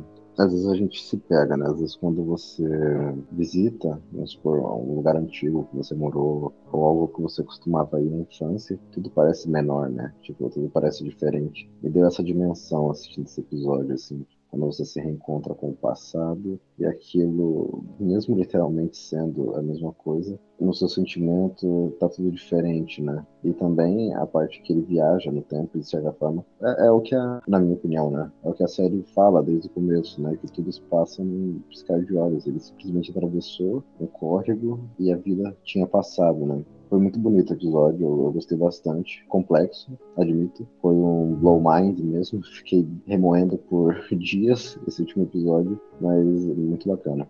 Até eu acho que essa parte dele passando no lagozinho ali foi realmente uma metáfora a essa frase, né, que já foi citada anteriormente na própria série, né, sobre a vida passar no piscar de olhos. Porque ele passou por cima da, do, do, laguinho ali e do nada o pai dele tinha morrido, a mãe dele já estava velha. Então foi realmente uma, uma analogia à própria frase que, que ele termina falando também, né? No episódio. O filho dele olha para ele, né? Ele lembrando ali, né? Ah, foi aqui que eu, que eu vivi. O filho pergunta: Parece que faz muito tempo? Ele responde novamente como o avô dele respondia, né? foi no piscar de olhos, assim. Então, realmente é isso. Às vezes a, a vida pode passar simplesmente na nossa frente e a gente não perceber. Sim, realmente. A vida ela é um piscar de olhos mesmo. É, eu costumo pensar que eu vou vivendo na vida igual aquele filme Clique. Em alguns momentos eu saio do modo automático, percebo que, caralho, olha onde é que eu tô, olha quanto tempo que passou. Né? O que, que modificou e depois eu simplesmente volto para o automático e vivo mais um período que passa como um piscar de olhos. Realmente, esse episódio aí ele fecha com chave de ouro. Muito interessante. Esses dias eu tive um gatilho parecido. Eu tava indo pro trabalho e eu escutei uma música. Essa música eu escutava, tava na moda no caso, quando eu tinha 17 anos. E aí eu parei pra pensar: caramba, já fazem 11 anos? Onde é que estão esses 11 anos que eu, que eu não sei? Que eu não consigo perceber mais? Fazem 11 anos, cara. Parece que foi uhum. ontem. Caraca, é foda, pô. Passa muito rápido. Daqui a pouco vai ser 20, 30 e acabou. Sim, com certeza. Uma outra coisa também que no, no episódio legal que ele fez, ele faz referência dentro dela mesma, a série. Eu achei uma referência ao primeiro episódio, no momento ali que mostrou a vida dela quando o garoto sumiu, né? E que ela voltou a ficar sozinha justamente quando como ela era pequena. O marido dela morreu, o, o filho dela morreu no robô, o outro filho desapareceu e ela voltou a ficar sozinha. E fala de novo a, a referência ao loop, né? A pessoa ela vive no loop e as pessoas em geral vivem no loop. Eu achei muito legal. Eu fiz essa analogia, né? Do primeiro com o último episódio. Como ela vivenciou a mesma coisa em duas fases da vida, assim, duas formas diferentes a atitude que mudou, né? A primeira coisa que ela fez quando soube que o filho voltou foi deixar o trabalho para lá e ir atrás uhum, dele. Sim, mudou, mudou o foco, né? Ela viu o que, que realmente importava, né? Isso, já não era o trabalho a prioridade. Mas acho que é isso que faz a vida especial, de certa forma. É mesmo que a gente viva esses loops, né? E o que a gente vive hoje, a gente acaba vivendo daqui a alguns anos. O que vai fazer a diferença é como a gente vai reviver aquilo, né? Se a gente tirou uma lição da primeira vez que a gente viveu para outra vez que a gente vai viver, ou para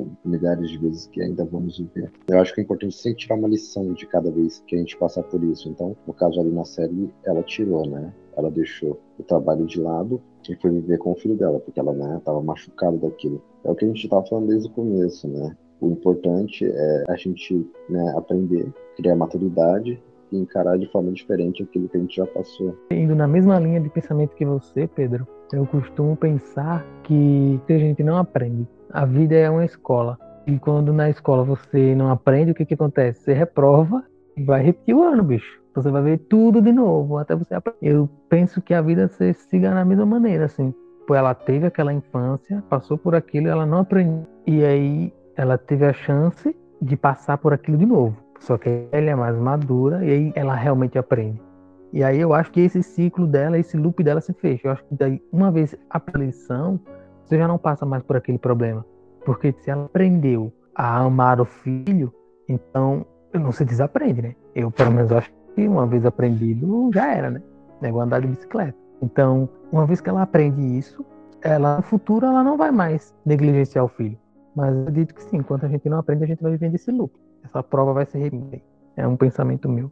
Eu acho que você tem razão, e eu acho que é fato isso. Uma coisa engraçada, às vezes, não sei se vocês já ouviram falar, pô, aquela pessoa não está vivendo o que ele vive no passado, né? Às vezes a pessoa teve uma, uma fase muito boa na vida, na adolescência, ou enfim, e ela fica presa naquilo e não consegue se desvencilhar daquele passado, porque o presente para ela não tá bom, e aí ela não consegue almejar o futuro, ela não consegue, não consegue ver o presente, não consegue almejar o futuro porque ela tá presa no passado, né? Essas pessoas geralmente entram em depressão, viram alcoólatras, e ficam presas, vivendo aquele loop e, tentando ficar como no episódio, né, que para o tempo, como a gente não consegue parar o tempo com o controle, a gente acha outros meios, né?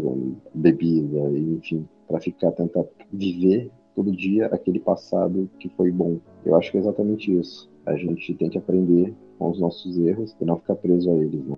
Perfeito.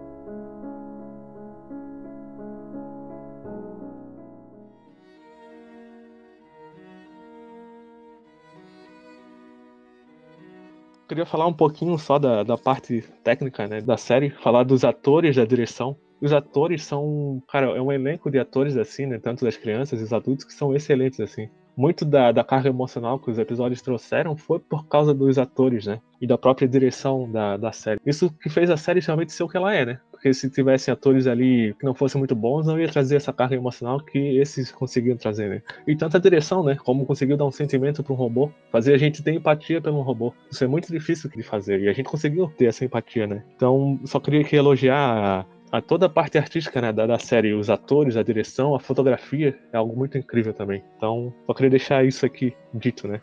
Cara, realmente a série é muito boa. E parabéns também pro pessoal do CGI, que trabalhou bastante aí, uhum. porque tá muito bem feita as coisas. E é como tu falou, os atores, junto com a direção, cara, foram bem afinados no que se propuseram a fazer, né? Sim, sim, foi uma equipe inteira, completa, escolhida a dedo, assim, né? Muito bem colocado. Tecnicamente, bicho, muito boa. Com certeza ela entra nas, nas melhores obras que eu já assisti na vida.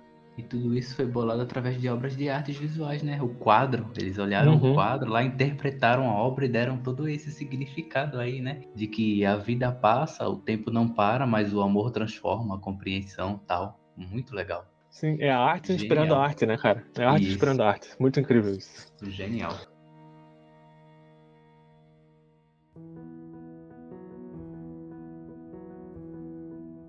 Eu queria então dizer para encerrar dizer como, como é interessante de, de como cada episódio toca cada um de uma forma diferente de, de como essa troca de percepções e reflexões engrandece, né, como, como indivíduos, né, engrandece todos, né, essa troca de, de pontos de vista, né, do, do mesmo tema. Então, eu só tenho que agradecer né, para vocês, dizer obrigado por todos mostrarem as suas perspectivas e pensamentos aqui, porque o que foi discutido aqui, com certeza vai me fazer uma pessoa melhor, ter mais reflexões sobre algumas coisas e, e vai continuar fazendo com que eu reflita depois que eu sair daqui e reouvir esse episódio, né? Quando tiver editado e tiver publicado, quando eu puder ouvir esse episódio, com certeza outras coisas que vocês falaram, ou até que eu mesmo falei, vai fazer com que eu reflita, talvez, em outro contexto de vida de uma forma diferente. Então, é muito legal ver como cada episódio tocou cada um de uma forma diferente aqui. E espero que isso seja recíproco também para quem está ouvindo, né? Para quem for ouvir o episódio, né? Para todos que forem ouvir esse podcast, pois a intenção do, do, do, nosso podcast mesmo é a intenção fundamental dele aqui é poder proporcionar né, pensamentos e reflexões para que todos possam olhar ao seu redor e possam evoluir cada vez mais como seres humanos.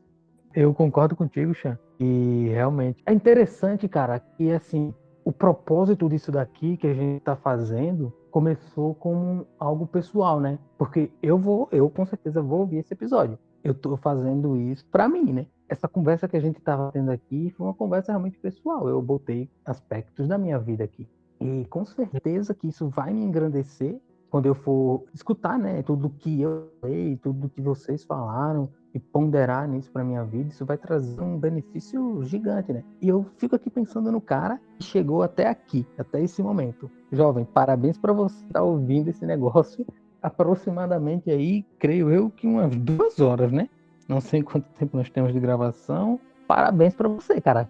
Que esse conteúdo ele seja engrandecedor na tua vida, assim como foi para minha e para os amigos aqui, eu tenho certeza disso. E agradecer a todo mundo também pela pela participação, né? Que temos trabalho, vida, né? Tanto que esse episódio foi um parto, né? Ele foi adiado algumas vezes devido à impossibilidade de um ou outro participante não poder gravar naquele momento. E esse momento aqui hoje, ele é especial, realmente. Muito obrigado aí a todo mundo, a você que está ouvindo, obrigado e parabéns. E para a gente aqui, agradecimento, cara, para vocês.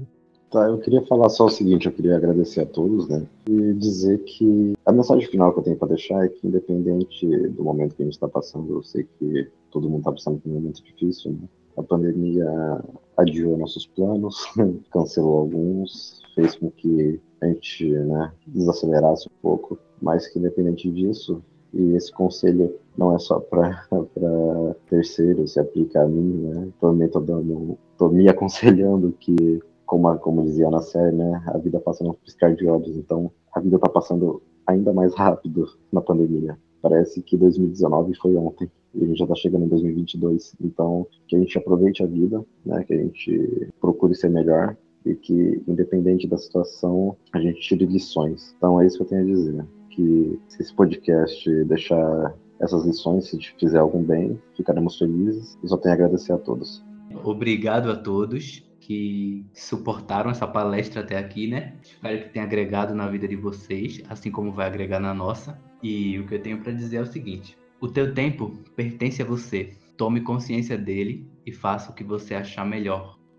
Excelente, excelente. Então, valeu, muito obrigado a todos e, e até a próxima, então.